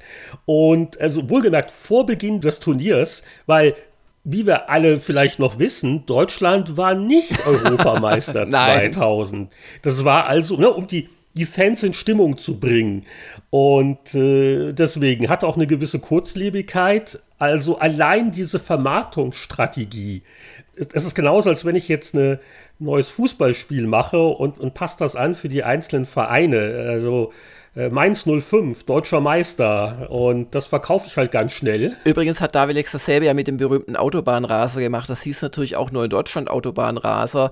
Äh, in anderen europäischen Ländern hieß es dann in, in den Niederlanden A2 Racer oder London Racer oder Paris Marseille Racing. Also das haben sie wirklich, also im, im Vermarkten ihrer technisch eher dürftigen Spielchen war Davilex wirklich der Großmeister. Und bevor wir uns dem Meinungskasten widmen, also ein Hinweis noch zu Deutschland Europameister 2000, guckt mal nach YouTube-Videos. Also der Spielablauf und die Kommentare ist schon ganz lustig. Aber die hatten damals der Torwartlegende Sepp Meyer äh, wohl Geld gegeben oder sie hatten Erpressungsmaterial. Auf jeden Fall gibt es äh, wahnsinnig lustige Videoclips, wo der arme Sepp Meyer ähm, mäßig lustige Sprüche von sich geben muss, um da eine Rahmenhandlung vorzutäuschen, wo es darum geht, dass der richtige Trainer, äh, der ist irgendwo verschollen. Wahrscheinlich die, hat er das Hotelessen oder die Schnitzeljagd auf Mallorca nicht überstanden. Und deswegen musst du jetzt ran. Und äh, es ist dermaßen, äh, es ist auch sehr, sehr peinlich. Es ist wirklich so ein äh, Fremdschäm-Klassiker. Allein deswegen gehört dieses Werk so in jede Hall of Shame. Aber jetzt hier, du bist doch unser Fußballexperte. Jetzt kannst du mal ein bisschen was aus Micks Kasten zitieren. Mick fasste es kurz und bündig zusammen. Er schrieb vom Katastrophenkicker und hat eine wirklich interessante Theorie, die ich nicht als Verschwörungstheorie bezeichnen möchte, sondern sondern als hellsichtig. Er schrieb nämlich, handelt es sich bei Deutschland Europameister vielleicht um eine Verschwörung holländischer Spielemacher, damit angehenden Nachwuchskickern der Spaß am Fußball vergeht? Soll so unsere Nationalelf langfristig als Hollands Angstgegner neutralisiert werden? Und sein Fazit zum Spiel, jede Runde Tippkick macht mehr Spaß. Ja, und wo wir noch mal verweilen sollten, ist äh, der Test von Vampire oder genauer gesagt von Vampire the Masquerade Redemption. Vorsicht, das ist nicht der Vorgänger zu Bloodlines 2. Es gab nämlich später auch noch mal das berühmte, verbackte äh, Vampire the Masquerade Bloodlines. Also nicht, nicht verwirren lassen. Ja, und das Redemption, das war von äh, Nihilistic. Also äh, Bloodlines war ja dann von Troika. Ah, ja, also ja, genau. ganz kompliziert. Ja, genau. Weil, weil ich, ich, ich, ich weiß noch, dass ich da auch mal im Studio war. Und dass das Redemption ist dieses Vampire, das jedenfalls nie fortgesetzt worden war. Aber oh, ist da eigentlich ganz ordentlich getestet worden. Ich hätte es auch schon ganz gut das, verdrängt. Das verwundert mich auch. Also ich habe erst den Test und die Meinungskästen gelesen, bevor ich so richtig die Wertung angeschaut habe. Und die Wertung hat mich überrascht. Also vielleicht verraten wir sie auch jetzt erst am Ende und fangen an mit äh, dir und deinem Meinungskasten. Also ich schrieb motiviert leiden. Kein anderes Spiel schwankt so heftig zwischen Genialität und Grausamkeit. Die Story hat mich sofort in ihren Bann geschlagen. Die Steuerung einer Vampirtruppe mit coolen Fähigkeiten macht Spaß und die 3D-Grafik sieht zum Verlieben gut aus. Aber das dusselige Safe-System, der überhöhte Blutverbrauch und die nicht pausierbaren Chaoskämpfe vertragen sich schlecht mit dem gesalzenen Schwierigkeitsgrad. Ha! Ja, und Gunnar Lott war ebenfalls äh, so gut wie deiner Meinung, knapp vorbeigebissen. An manchen Stellen ist Vampire fast perfekt. Einige Abschnitte der Story sind so schön, dass ich hätte weinen mögen. Doch um derart aufbauende Erfahrungen zu machen, muss ich durch die Spielspaßhölle gehen. Das Fehlen einer ständigen Speichermöglichkeit, teils langweiliges Leveldesign und mangelhafte Kollegen-KI sind nur einige der Kritikpunkte. Der nächste schöne Ort, der nächste Storyschnipsel ist aber immer nah genug, damit man nicht aufgibt. Aber die Designer hätten ein noch viel besseres Spiel machen können. Und jetzt die Auflösung. Bekommen hat's 80%, was ja eine wirklich sehr gute Wertung ist noch. Also da muss doch schon was da gewesen sein. Aber wahrscheinlich war es einer dieser Spiele, wo man denkt am Anfang, das wird eine 95 und dann, dann nagen so mit der Zeit so Nervgeschichten an einem. So kann ich mir das erklären. Ja, ja, also es war technisch echt schick, aber äh, ich kann mich auch so wenig nur dran erinnern. Das habe ich auch nach dem Test keine Sekunde länger weitergespielt, ja. äh, sage ich jetzt mal. Und ja, äh, liest sich wirklich nicht wie ein 80er. Ja. Könnte etwas zu gönnerhaft gewesen sein. Ja. Aber gönnerhaft war man 30 Jahre von heute aus gesehen so überhaupt gar nicht. Und damit kommen wir zur Powerplay 8 im Jahr 1990. Ihr hattet ja ein Titelbild, das man sofort dem Spiel zuordnen kann. Das ist ja auch mal was Neues, oder? Ja, das sah gut aus ja. und es war ausnahmsweise nicht so ein SSI Dungeon und Dragons Archivmotiv. es war natürlich das Thema zurück in die Zukunft. Da hieß es auf dem Titel Das Spiel zum Film, Teil 2, der Kinohit auf Video. Also, das, das wirkte so wie jetzt ein großes Special, also so eine Acht-Seiten-Strecke, wo da alle Aspekte beleuchtet werden. Ich war jetzt aber doch überrascht beim Blättern, als ich dann die eine Seite gefunden habe.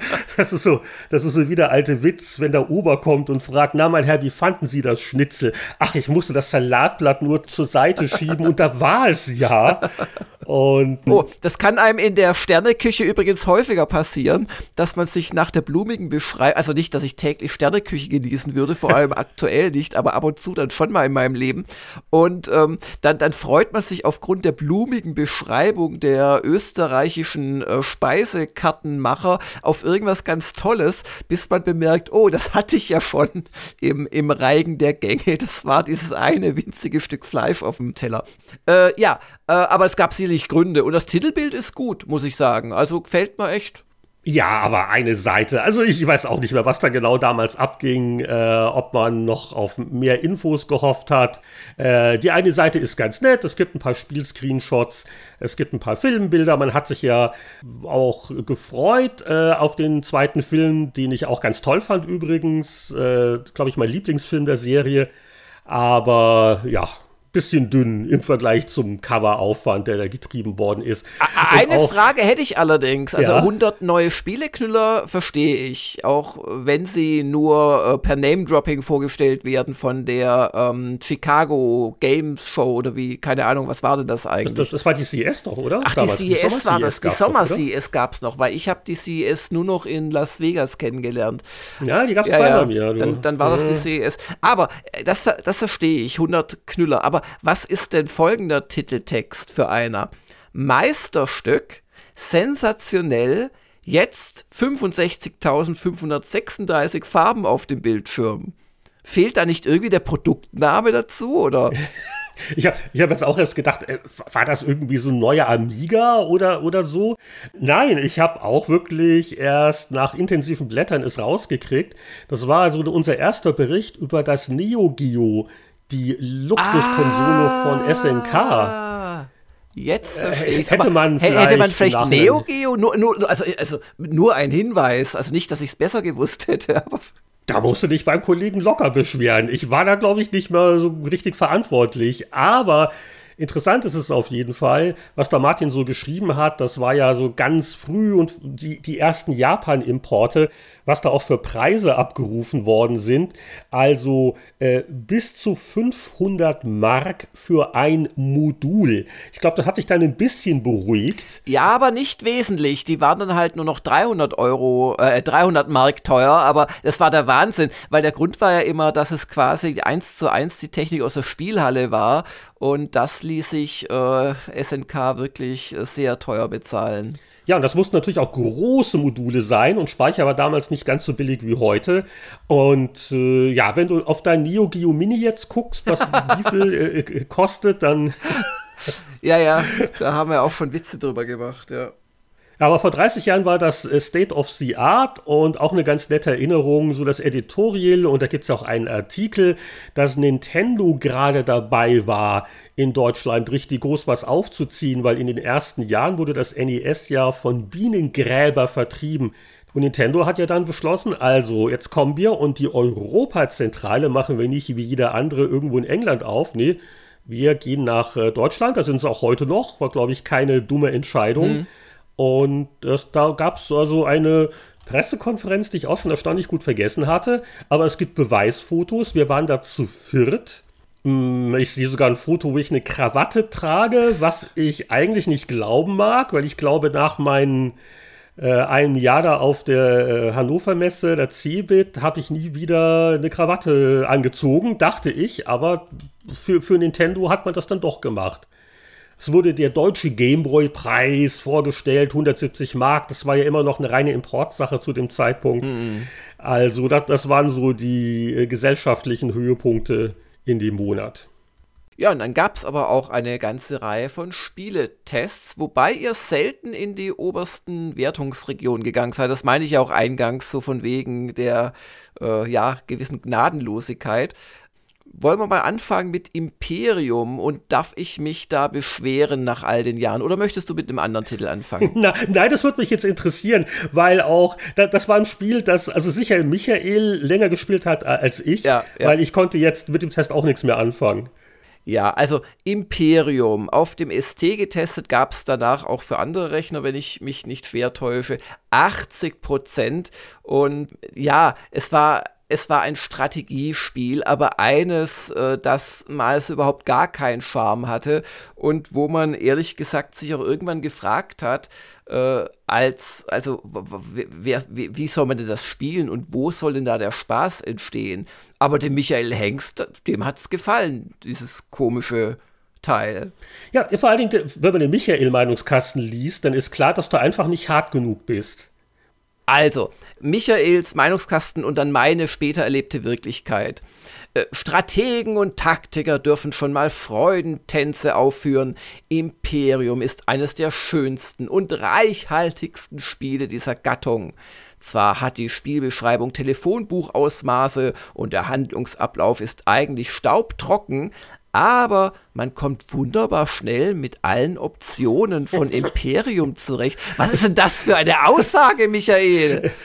Und, und, und das, das war vielleicht noch mal ganz kurz, ich glaube, ein von Electronic Arts sogar veröffentlichtes Weltraumstrategiespiel, korrekt? Ja, aber eins, das im Prinzip nur in, in Menüs und hinter Icons versteckt stattgefunden hat. Äh, also. Ich, ich, ich bin damit nie warm geworden, das muss ich ganz ehrlich sagen. Also, und, und ich bin wirklich ein großer Strategiespiel-Fan. Also ich bin heute im Teflon-Modus, das gleitet auch an mir ab. Michael war der Haupttester, der hat sicher die 80 durchgesetzt.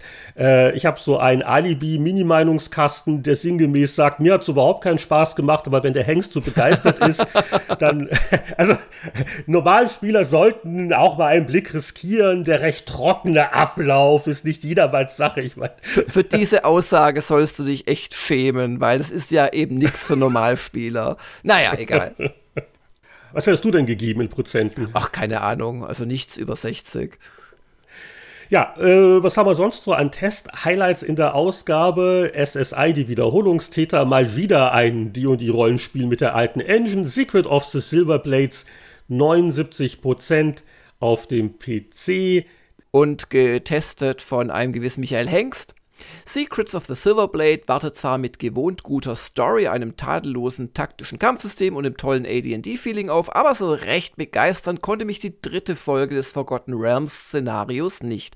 Man merkt deutlich, dass sich die Programmierer zu wenig Zeit gelassen haben, um noch an der spielerischen Tiefe zu feilen. Der Vorgänger hieß ja Curse of the Azurbons und äh, oh, Azurbons und, und, und, der war richtig äh, genau. gut und war auch storytechnisch besser als Pool of Radiance, aber das war dann wohl es von gab der auch schon Highlight. Es gab auch schon Champions of Kryn, das war da wieder eine eigene Serie, also es waren so leichte Abnutzungserscheinungen. Ja, ja, genau.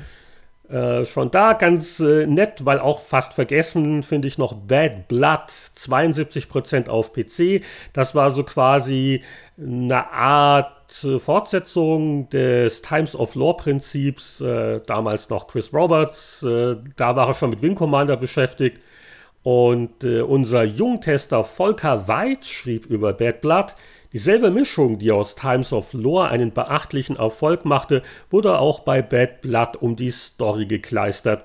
Die Geschichte hat's in sich und spart nicht mit makabrem Humor. Ein einfach zu bedienendes Action-Adventure mit spannendem Szenario, das allerdings gehobene Ansprüche an eure Englischkenntnisse stellt. Ich glaube, im Nachhinein gesehen, das nicht mehr ganz so prickelnd wie, wie Times of Lore, aber ja, 72 Prozent. Hm. Hm. Dann, was haben wir noch? Flight of the Intruder, Hardcore-Flugsimulation, 83 Prozent, ja. ja, ja.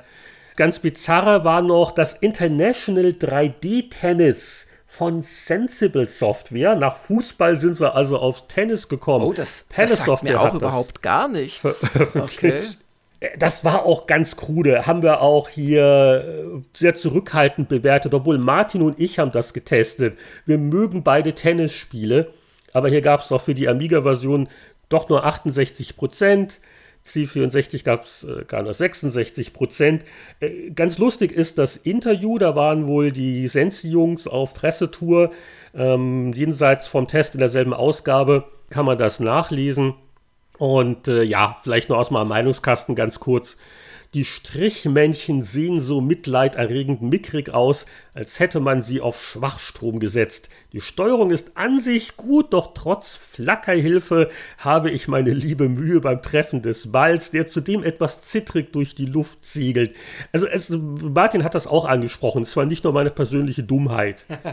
Und das große Ding war halt damals, wie der Name schon sagt, 3D und deswegen waren das auch nur Strichmännchen. Man konnte auf dem Amiga frei die Betrachterperspektive wählen. Es nutzte halt nicht viel, wenn so die Spielbarkeit und das Steuerungsgefühl irgendwie so bäh sind und man den Ball nicht trifft. Das äh, dämpft die Freude etwas. Dann haben wir hier noch ein Kuriosum, das mit 55% nicht wirklich toll bewertet worden ist. Es war ein käufliches Werbespiel, das Rainbow Arts für Philip Morris entwickelt hat. Äh, Sunny Shine und das war ein äh, so Point-and-Click-Adventure, so ein bisschen im, im LucasArts-Light-Stil. Ähm, aus heutiger Sicht äh, wundert man sich natürlich schon sehr. Äh, man war vor 30 Jahren noch nicht ganz so empfindlich. Ich habe mich auch immer gefreut nach dem Motto, oh, da ist Zigarettenwerbung im Heft. Das ist nicht nur gut, weil das die Wirtschaftlichkeit des Objekts äh, sicherstellt. Man war auch ein bisschen stolz, oder? Man fühlte, oh, wir kommen an, so im Kreis der richtigen Zeitschriften, bis jetzt bei den Gruppen, wir werden wahrgenommen von solchen Agenturen. Das muss man vielleicht noch entschuldigen dazu sagen. Na, und wie man sich denken kann, gibt es so gewisse kleine Eigenheiten bei einem äh, Spiel, das von der Zigarettenfirma finanziert wird. Volker Weid schreibt in seinem Test, Besonders wichtig ist, dass Sunny immer ausreichend mit Sargnägeln versorgt wird. Ohne seinen stündlichen Nikotinnachschub ist mit ihm einfach nichts anzufangen.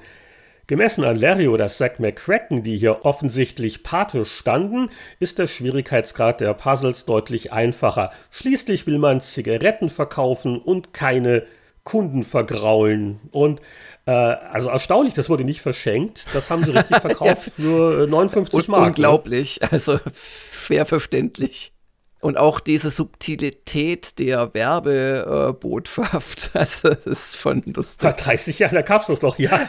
Also, mein Lieber. Ja. Ähm, ansonsten, bevor wir vielleicht noch ein Test-Highlight bei den Videospielen finden, richte ich die Aufmerksamkeit noch auf Seite 116. Da gibt es ein Special zur damals wirklich voll blühenden Tüftel- und Denkspielwelle. Denkste heißt dann auch die Überschrift. Und ähm, also mein Lieblingsfoto aus der ganzen Ausgabe, das bin nicht ich mit einer Krawatte, sondern auf Seite 125 die Computer-Live-Werbung, wo ein sichtlich enthusiastischer Joschka Fischer das Magazin wohl hält. Ich glaube, das haben wir nicht gefotoshoppt damals. Das ist wohl echt. Hm. Er, wirkt auch so ein bisschen betreten, als wäre ihm das peinlich. Aber das war so die Antwort auf die Frage, was ist eigentlich aus unserem ehemaligen Schutzumschlag geworden? Mhm. Also wir, wir hatten keinen Joschka Fischer. Dafür hatten wir eine erstaunlich gute Master System Version eines altgedienten PC-Rollenspiel-Klassikers. Ja, beziehungsweise Apple II Klassikers und C64 Klassikers. Äh, Ultima 4 fürs Master System. Äh, 86% vom Volker Weiz bekommen. Äh, jetzt muss ich peinlich berührt sagen, ich kenne von dieser Version nur Screenshots und äh, YouTube-Videos. Ja. Ähm, hast du nie gespielt? Nein, habe ich nie gespielt auf dem Master System. Die ist wirklich gut und läuft auch wie eine 1 in den handelsüblichen Emulatoren. Ja, ja. Da muss ich es mal nachholen. Äh, ich habe es ja selbst gespielt, natürlich auf dem C64 und verglichen damit ist also die Grafik extrem viel höher aufgelöst und vor allem bunter auf dem C64. War, war der erste Hauptunterschied. Ja, war, war, war Ultima 4 im Prinzip ja schwarz-weiß, kann man sagen. Und auf dem PC hat es dann auch Farben. Äh, die PC-Version habe ich später nochmal gespielt. Ich muss dir ehrlich sagen, hier finde ich die Sprites so ein bisschen konsolig aber das Bunte gefällt mir und sicherlich liest auch total flüssig. Aber konnte man das denn wirklich spielen? Wie, wie war denn das dann gemappt? Weil von Ultima 4 hatte doch einige Tastaturkommandos auf dem C64. Ja, deswegen, die haben komplett die Bedienung neu gemacht. Also das war das, warum wir alle so baff waren. Und du kannst gleich auch nochmal den Volker zitieren aus seinem Meinungskasten. Ähm, also die haben das nicht einfach so schludrig gemacht, sondern eine sehr liebevolle Menüsteuerung gemacht. Und das war dadurch so viel leichter zugänglich mhm. als diese krude Heimcomputer-Tastatursteuerung. Und ich habe es nämlich erst für irgendwen, für irgendwas wart ihr das? Was ein anderer? Ich hatte es jedenfalls erst vor ein paar Jahren nochmal im Emulator frisch gespielt. Und von, von all den Ultima 4 Versionen, die ich kenne, ist das die, die ich am ehesten heute freiwillig spielen würde. Also die, die Dialoge zum Beispiel ist, sobald halt einer was sagt, dann taucht halt dieses Keyword im Menü auf. Also ah, was heute selbstverständlich ist. Das ist ja mal geschickt, ja. Und neumodischer Tant, Keywords, die notiert man sich in Notizblöcken, bis man nach Jahren merkt, dass immer nur die ersten vier Buchstaben verwendet wurde und man musste gar nicht Gargoyles ausbuchstabieren. Und ähm, also wer nicht K für Climb wohlgemerkt, der eigentlich mit C geschrieben, blind eintippen kann, der kann kein Ultima-Fan sein, Heinrich. Also die Empfehlung ist wirklich die für alle, die sagen, Ultima 4 klingt interessant, aber ich pack das nicht. Ich sterbe bei dieser komischen Bedienung. Die Master System Version, das ist die, die man am ehesten noch verdauen kann, oh, zumindest mal zum Reinspielen. Ach ja, naja, auf jeden Fall. Wie hat es denn da Volker zusammengefasst? Genau, äh, schrieb die Powerplay, schrieb der Volker. Die Grafik ist ein Quäntchen bunter als bei den meisten Computerversionen und die Benutzerführung lässt keine Wünsche offen. Besonders angetan bin ich von den spielerischen Feinheiten und der ausgetüftelten Story, die in Ultima 4 steckt. Und äh, auch nochmal hier der Preis, der wurde damals auch erwähnt. 140 Mark für ein Master System Modul ist natürlich im Vergleich zu gewissen Neo Geo Importtiteln ein Schnäppchen. Die Batterie war auch drin, ne, zum Spielstand, ja, das brauchte man also natürlich. Ja, ja, ja, Luxus, ja. Also. Das, das hat es wahrscheinlich auch teuer gemacht, aber das Dumme ist, dass die Batterien ja nicht ewig halten. Also wer, wer vor 30 Jahren so kurz vorm Ende von Ultima 4 vielleicht schon in sieben von acht Tugenden erleuchtet und so jetzt weiterspielen möchte, der wird wahrscheinlich eher enttäuscht werden. Ja, und dann vielleicht zum Abschluss des Videospielteils werfe ich noch ein, zwei Wertungen rum. Alex Kid in Shinobi World 77%. Und Tetris war dann auch auf dem NES erhältlich und hat nur 89% bekommen. Äh, ich, ich glaube, da war halt der mangelnde Duellmodus ne, vom Game Boy Link Kabel, der das ein bisschen gebremst hat. Ja, damit sind wir am Ende der heutigen Zeitreise. Das war doch ein ergiebiger Spieleveteranen-Podcast heute. Von ganz neuen Konsolen bis hin zu ganz alten, aber mit 65.000 Farben oder wie viel es nochmal waren beim Neo Geo. Ja, und wenn ihr wollt und Patreon-Unterstützer seid, dann könnt ihr uns schon in einer Woche erneut hören, statt erst in zwei. Bis dahin alles Gute und ein zweistimmiges Tschüss.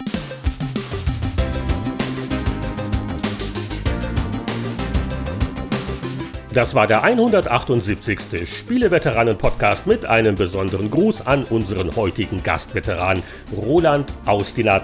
Wer so unersättlich ist, dass er die Spieleveteranen wöchentlich hören möchte, der findet auf patreon.com slash Spieleveteranen Informationen zu Unterstützung und Zusatzepisoden Angebot.